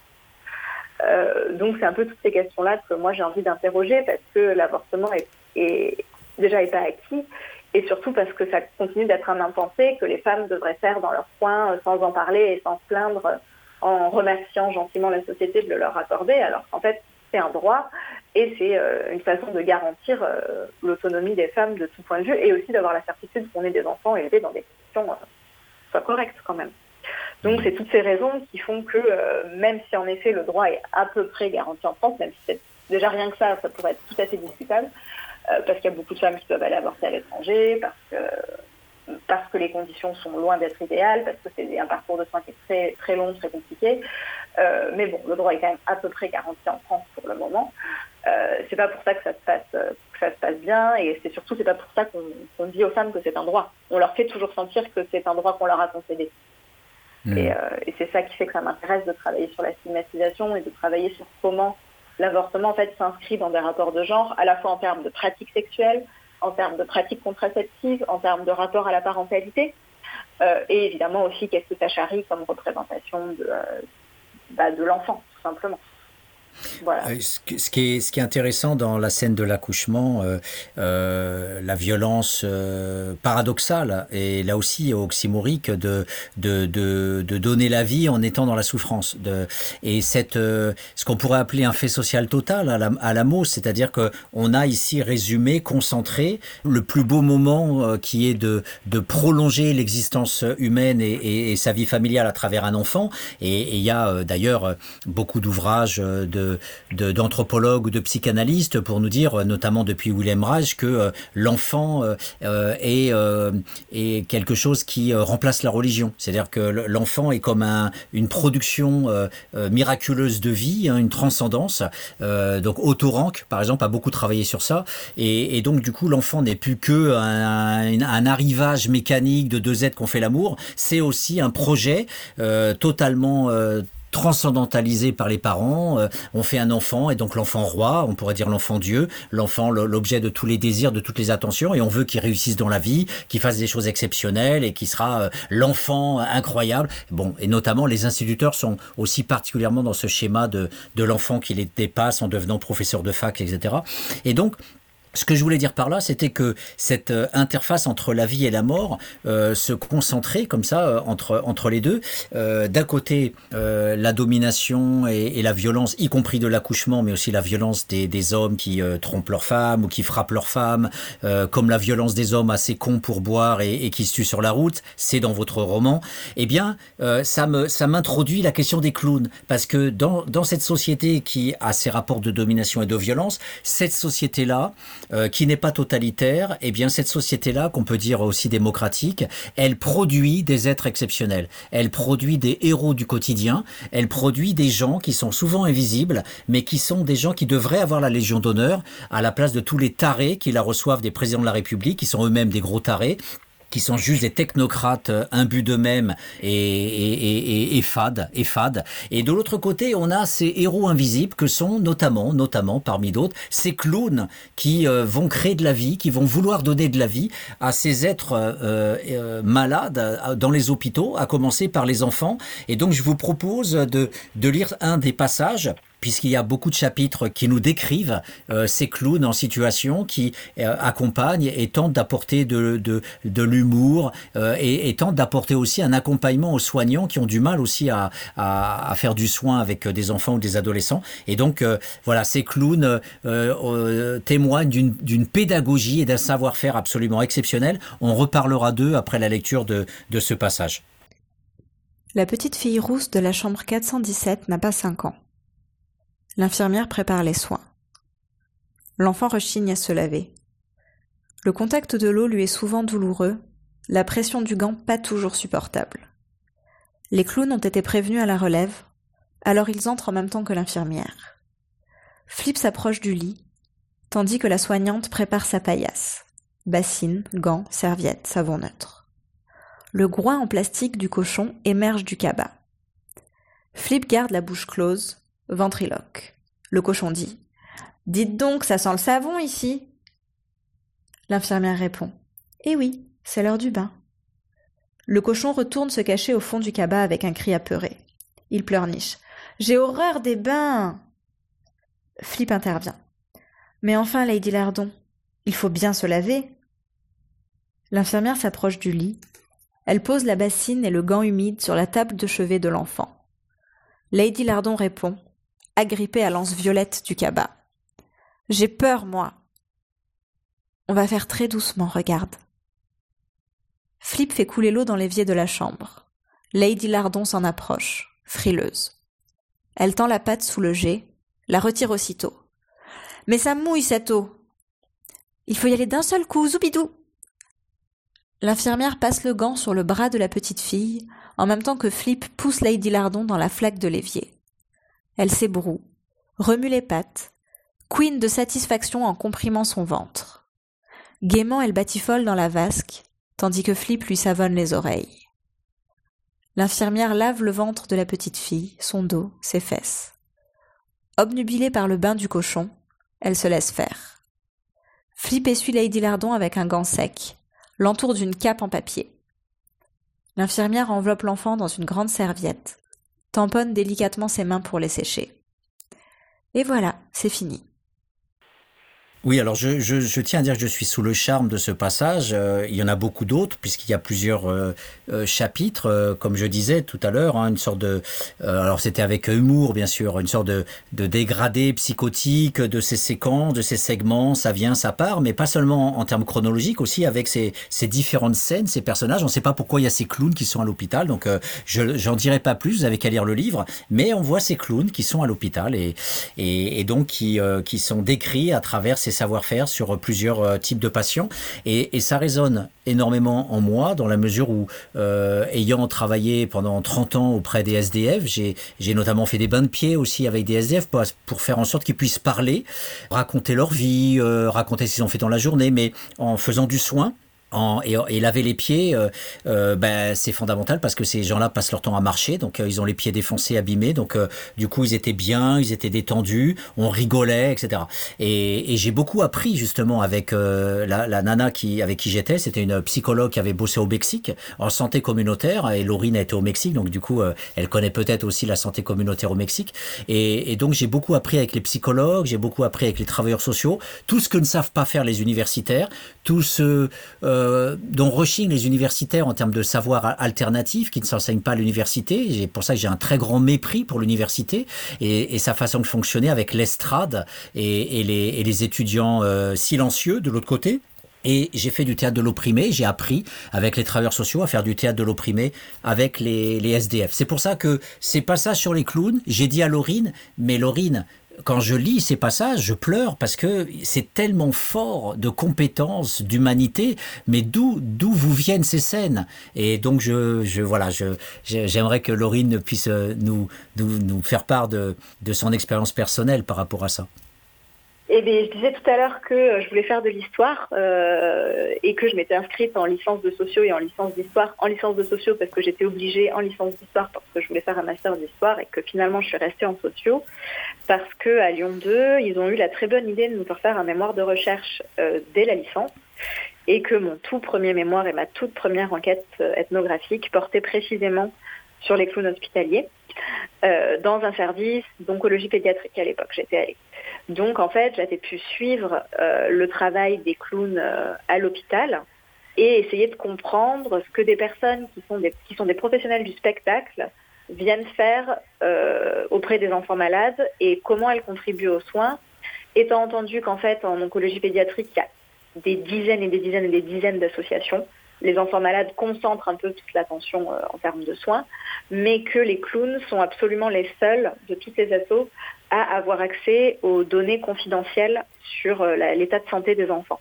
Les autres ne sont pas informés.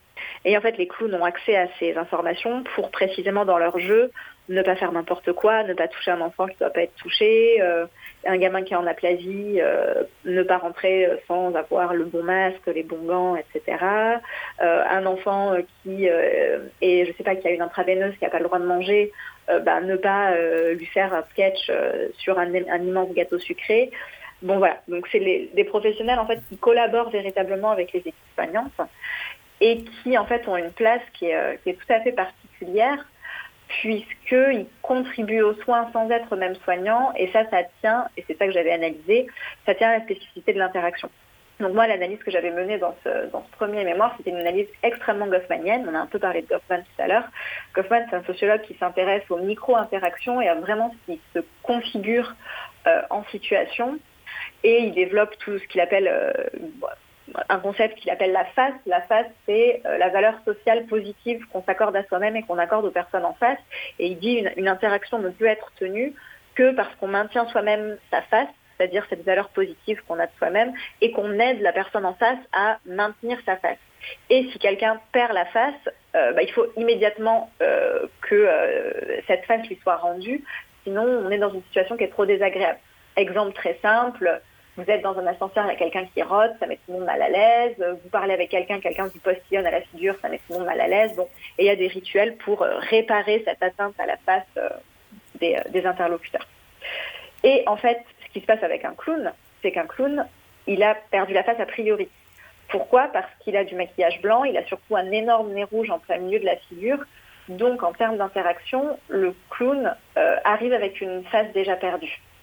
Et comme cette face-là est déjà perdue, forcément c'est déstabilisant parce qu'on n'est pas sur des règles d'interaction normales où chacun aide l'autre à maintenir sa face, mais ça permet aussi, à partir du moment où euh, on accepte l'illusion, ce qui est très facile sur des enfants qui croient à l'illusion, qui est un peu plus dur sur des enfants un peu plus âgés ou des ados qui commencent à, à bien se rendre compte que le clown ne sort pas du néant et que le clown est joué par un comédien ou une comédienne. Mais peu importe, à partir du moment où l'illusion est acceptée, on entre dans une interaction qui, euh, repose sur des bases qui n'existent pas ailleurs. Et ça, dans le soin, c'est très aidant parce que euh, on peut pas faire de bourde, en quelque sorte. Donc les clowns peuvent aller dans un registre qui n'est pas celui des soignants, euh, et ça produit des choses qui euh, sont très très belles et qui sont très belles à observer. Et dans mon roman, il y a un certain nombre de scènes auxquelles j'ai assisté, en vrai, ou en tout cas à peu de choses près, et il y en a d'autres que j'ai inventées et je suis assez contente que vous m'ayez fait lire celle-là, parce que celle-là, je n'y ai pas assisté, je l'ai inventée. Donc ça veut dire que j'étais juste dans ma, dans ma façon de, penser le clown. Mais en fait, ce qui se passe voilà, avec les clowns, c'est que c'est des gens qui savent extrêmement bien ce qu'est une norme, mais qui n'ont pas besoin de passer par la méta-réflexion pour dire « Ah ben ceci est une norme, je l'identifie, je la détourne comme ça ». Ils font pas ce détour-là, eux ils font directement « Je détourne la norme, point ». Et c'est parce que je la détourne qu'on peut prendre conscience qu'il y avait une norme. Exemple très bête, je sais pas, ils trouvent des gants en plastique, qu'est-ce qu'ils vont faire? Ils vont essayer de s'en faire des chaussettes et ils comprendront pas pourquoi ça marche pas. Donc voilà, mmh. c'est cette capacité qu'ont les comédiens professionnels qui font du clown depuis très longtemps à improviser en situation et à détourner tout ce qui leur passe euh, devant les yeux euh, en n'ayant presque pas conscience qu'ils sont en train de détourner. Et moi, j'ai objectivé ça en fait, tout simplement. J'ai objectivé ce que eux font intuitivement. Mmh.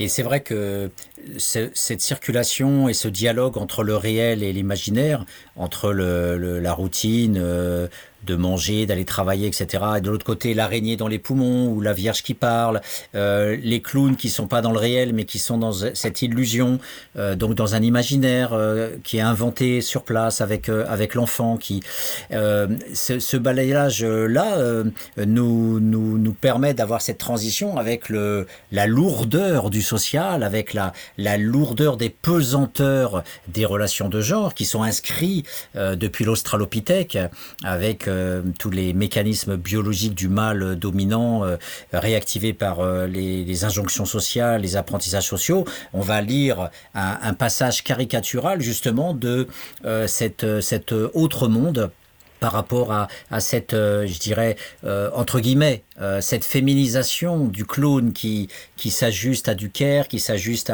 avec son petit cochon à, à la posture euh, euh, du soin et qui est à l'opposé, à l'opposé du mâle tatoué, du, meur- mâle grande gueule, du mâle fort en sport de combat ou autre. Et on va donc avoir un, passage typique de ce que sont nos mâles, nos mâles dominants d'une classe sociale donnée, d'un environnement géographique donné, à travers ce passage que Laurine va nous lire. Il vient d'avoir 30 ans, Peyo. Il est beau comme le sont les hommes d'ici, le front bas et le sourcil épais, mâchoire saillante rayée d'une barbe encore jeune, regard enfoncé dans des orbites proéminentes. Il a gagné en largeur les quelques centimètres qui ne lui sont jamais venus en hauteur, non pas sur des machines chromées, mais dans l'air des montagnes, sur des gradins humides, à force de grand air et de répétition. Il s'appelle Pierre, comme la moitié des gars de son équipe, mais on l'a toujours appelé Peyo. Sa mère a des origines basques. En février dernier, en rentrant du travail, il a trouvé Suzanne assise dans le noir sur le canapé neuf, le regard vide. Elle lui a dit Je suis enceinte, dans un souffle. Il l'a prise dans ses bras, il a dit On va réfléchir. Il n'a pas voulu croire que, déjà, on entend battre le cœur. C'est résolu pourtant. En mars, il a enterré avec une certaine nostalgie sa vie de garçon, en compagnie du 15 de son village natal, de sa nouvelle équipe locale et d'une fille avec un string en bonbons payé pour l'occasion. Il ne voulait pas Peyo. Ça l'a même dégoûté un peu, cette fille à demi nue qui lui offrait son corps. Ce sont les copains qui ont insisté. Ils ont beaucoup bu. L'équipe des montagnes a ouvertement reproché à celle de la plaine de lui voler son œuf. Peyo a été accusé de trahison et ici on a la mémoire dure. Ils se sont bagarrés. Un pilier y a laissé une arcade sourcilière. Les pompiers sont venus. On leur a proposé un verre, mais les gars étaient honnêtes. Qu'à cela ne tienne. Ils ont bu encore. Se sont réconciliés en croquant des sucreries sur la croupe de la stripteaseuse. On vomit sur la pelouse du stade en se tapant les épaules comme des vieux frères, après avoir improvisé un match amical à 5 heures du matin. Le ballon poisseux de bière et de rosée leur collait aux doigts. C'est comme ça qu'ils ont expliqué leur passe désastreuse. Ils ont dormi tous ensemble dans la salle des fêtes, sur des matelas jetés au sol, sauf le gros Nico, futur parrain de Gabriel, que le gardien du stade a retrouvé à l'aube, à demi comateux et frigorifié dans les gradins. Le lendemain, affamés, ils ont terminé les paquets de chips et les quatre quarts détrempés par le vin de Cuby, en se félicitant d'être des hommes. Ceux qui avaient quelque chose à prouver ont attaqué au pastis dès le réveil, arguant qu'il faut soigner le mal par le mal. Peyo, en homme désormais raisonnable, est rentré chez lui prendre une douche, boire une verveine et se coucher auprès de sa promise. L'haleine chargée, n'osant embrasser sa bouche, il a embrassé son ventre pour la première fois en disant Tu imagines? On va avoir un bébé. Alors il y a d'autres euh, scènes euh, qui euh, auraient pu être évoquées. La, scène de la chasse. Gabriel veut suivre son père à la chasse. Donc là aussi c'est c'est très très drôle. Hein. En même temps c'est ça parle de la vie telle qu'on peut la, la voir. dans mon enfance, moi j'étais les jeudis accompagné par mon grand-père dans les bars. voilà, mon grand-père se tenait debout au bar toute la journée à raconter leur vie d'homme avec leurs aventures sexuelles, leurs leur savoir-faire professionnel. Mon grand-père était taulier, c'était un maître, un maître quasiment compagnon. Il savait à la main redresser des, des, ailes de voitures, euh, notamment des voitures de luxe, etc. Et donc, euh, toute cette vie des, des, hommes entre eux dans les bars, qui est notamment euh, évoquée par euh, Olivier Schwartz dans Le monde privé des ouvriers. Et effectivement, vous, je, je, me retrouve aussi dans ce roman à travers ces scènes de football, ces scènes de rugby, ces scènes de chasse, enfin, même si c'est la chasse, effectivement, des, des, paysans que je ne connais pas étant, étant de la ville. Mais du coup, euh, pourquoi avez-vous voulu donner ces scènes-là, de ce monde-là? Qu'est-ce que ça apporte par rapport à la trame du roman, qui est cette relation de la Gabrielle euh, finalement euh, et des relations entre les femmes Eh bien parce qu'on ne peut pas faire un roman qui porte principalement sur les femmes sans penser l'absence des hommes. Euh, enfin, sans penser les hommes et du coup les penser par leur absence. Donc c'était important pour moi de montrer que les hommes sont là. en fait, ils sont tout le temps là, mais simplement ils font autre chose que s'occuper des enfants ou s'occuper des vieux.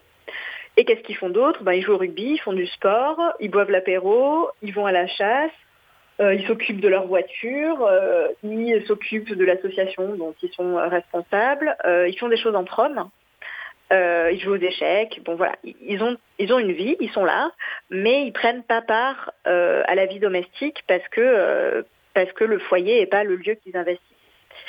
Et j'avais envie de parler de ces camaraderies masculines qui sont à la fois euh, très touchantes, en tout cas moi qui me touchent beaucoup, mais qui sont aussi très hésitantes et où on, on, réussit jamais vraiment à se dire les choses et aller au-delà euh, euh, du coup de coude dans les côtes et de frotter son poing sur le crâne d'un copain pour lui dire qu'on l'aime quoi. Donc il y, a cette incapacité entre, enfin des hommes entre eux et ça j'en ai beaucoup discuté avec mes amis hommes qui, qui, le déplorent d'ailleurs, à se dire des choses importantes et aller un peu au fond des choses parce que ça se finit toujours soit dans la vanne, soit dans le silence. Et je trouvais que rendre cette incapacité-là des mecs à, à communiquer autrement euh, qu'en vannant ou en faisant les fiers à bras, ben, elle était importante aussi pour expliquer leur absence du foyer, tout simplement. Et c'est pour ça que j'ai beaucoup d'affection en fait pour, euh, bah, pour cette scène-là de l'enterrement du garçon, pour la scène aussi euh, qui, est un peu plus tardive entre euh, Peyo et le gros Nico justement au soir du baptême de Gabriel. Il y a une scène où ils discutent tous les deux et où ils s'ivrognent tous les deux qui est, qui est très importante pour moi et que j'ai écrit très facilement. Cette scène-là aussi, je l'ai écrite d'ingé parce que je savais ce qui se passait, je savais comment ils interagissaient, parce que simplement j'ai vu des hommes interagir comme ça beaucoup, que ce soit dans ma famille ou dans mes copains de lycée notamment. Et donc, on sait que ça se passe comme ça. Et voilà, ça, me semblait important de, montrer ça aussi. Hmm. Et du coup, euh, on arrive sur ce croisement entre euh, classe sociale et, genre, puisqu'on parle effectivement de, on parle de, des hommes et des femmes, mais on parle aussi quand même essentiellement euh, des hommes de milieux populaires, paysans, ouvriers ou de toute petite classe moyenne, même s'il y a une ascension, il y a effectivement, je me pense à la distinction de Bourdieu qui disait que les contremaîtres continuent d'avoir les mêmes pratiques culturelles que les ouvriers. Il y a ce qu'ils appellent une sorte de continuité de l'habitus qui fait qu'on reste marqué par ces des d'origine. Donc euh, on a du mal à, passer à d'autres pratiques, euh, euh, même si ça existe aussi. Hein, les pratiques ostentatoires des nouveaux riches qui vont avoir les yachts, les bagnoles de luxe, alors qu'ils viennent de conditions très basses.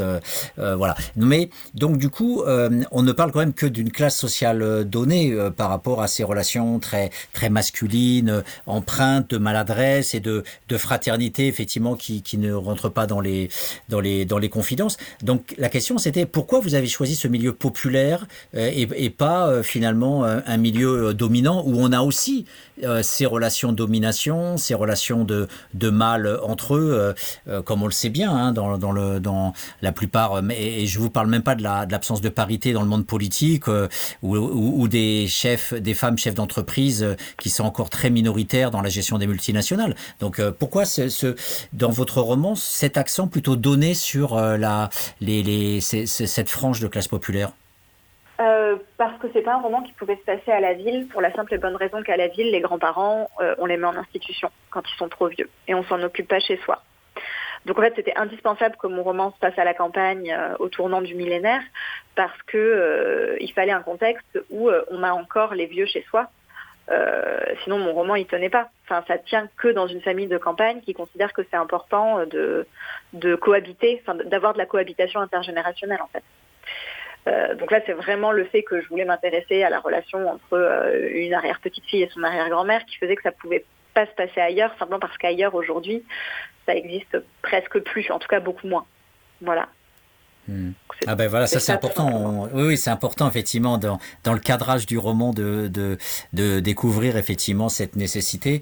Euh, pour euh, finir notre émission, euh, on ne dévoilera pas la fin comme on a laissé en suspens beaucoup de choses pour garder tout le tout le, le piment de, de, de, cette de cette lecture que je, je rappelle le titre Les maisons vides. Donc pour finir, je, je, je pose la question à la fin, mais pourquoi les maisons vides? Le titre vous est venu comment?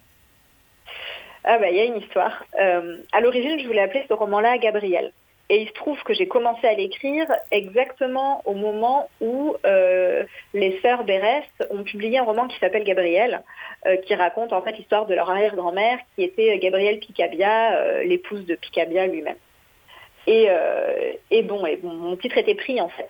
Donc je ne pouvais pas appeler mon roman Gabriel.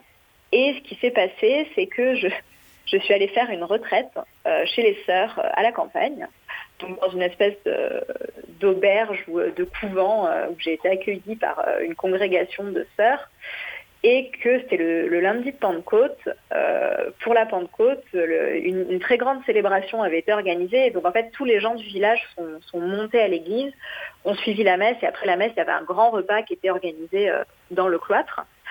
Et je me suis retrouvée à table avec euh, des, vieux monsieur qui avaient des pratiques un peu bizarres, qui, avaient leur pendule à table sous l'œil du curé, euh, qui regardaient ça avec beaucoup de bienveillance, enfin bon bref, euh, et qui m'ont dit ah mais c'est bien, c'est bien qu'il y ait des jeunes comme vous euh, qui viennent ici chez nous parce que parce que si vous savez, nous les jeunes ils s'en vont, ils viennent plus.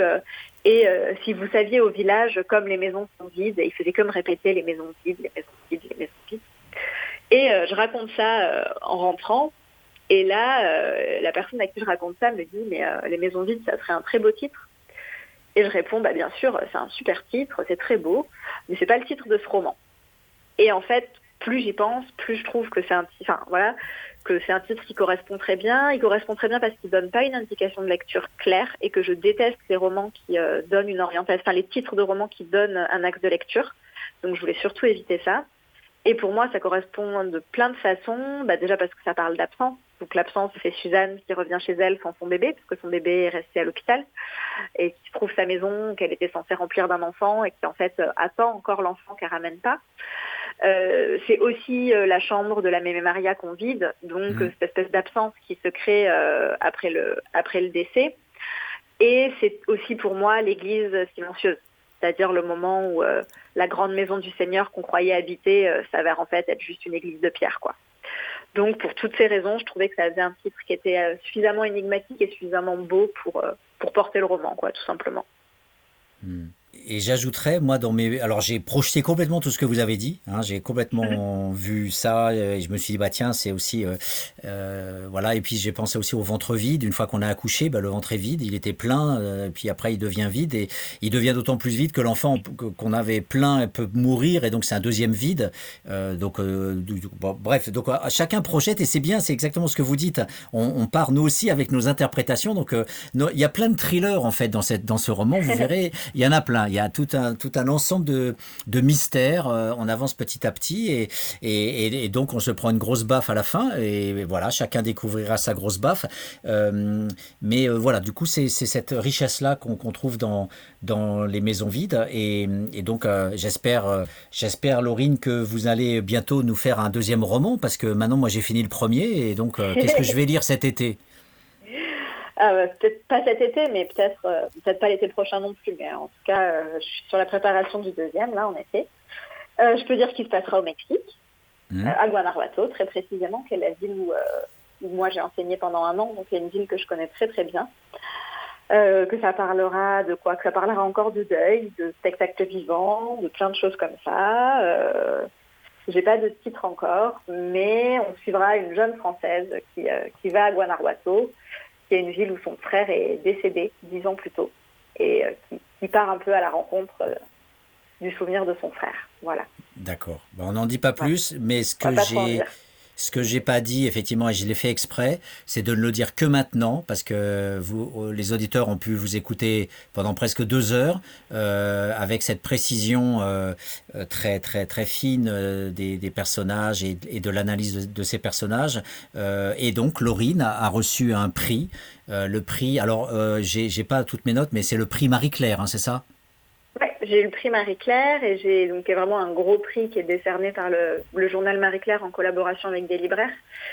Et euh, j'ai eu aussi plus deux autres prix euh, du premier roman, là spécialement. J'ai eu le prix Régine Desforges, qui est remis par euh, la librairie La Bicyclette Bleue. Et j'ai eu le prix TMV, le prix Tour ma ville, du premier roman dernièrement, là.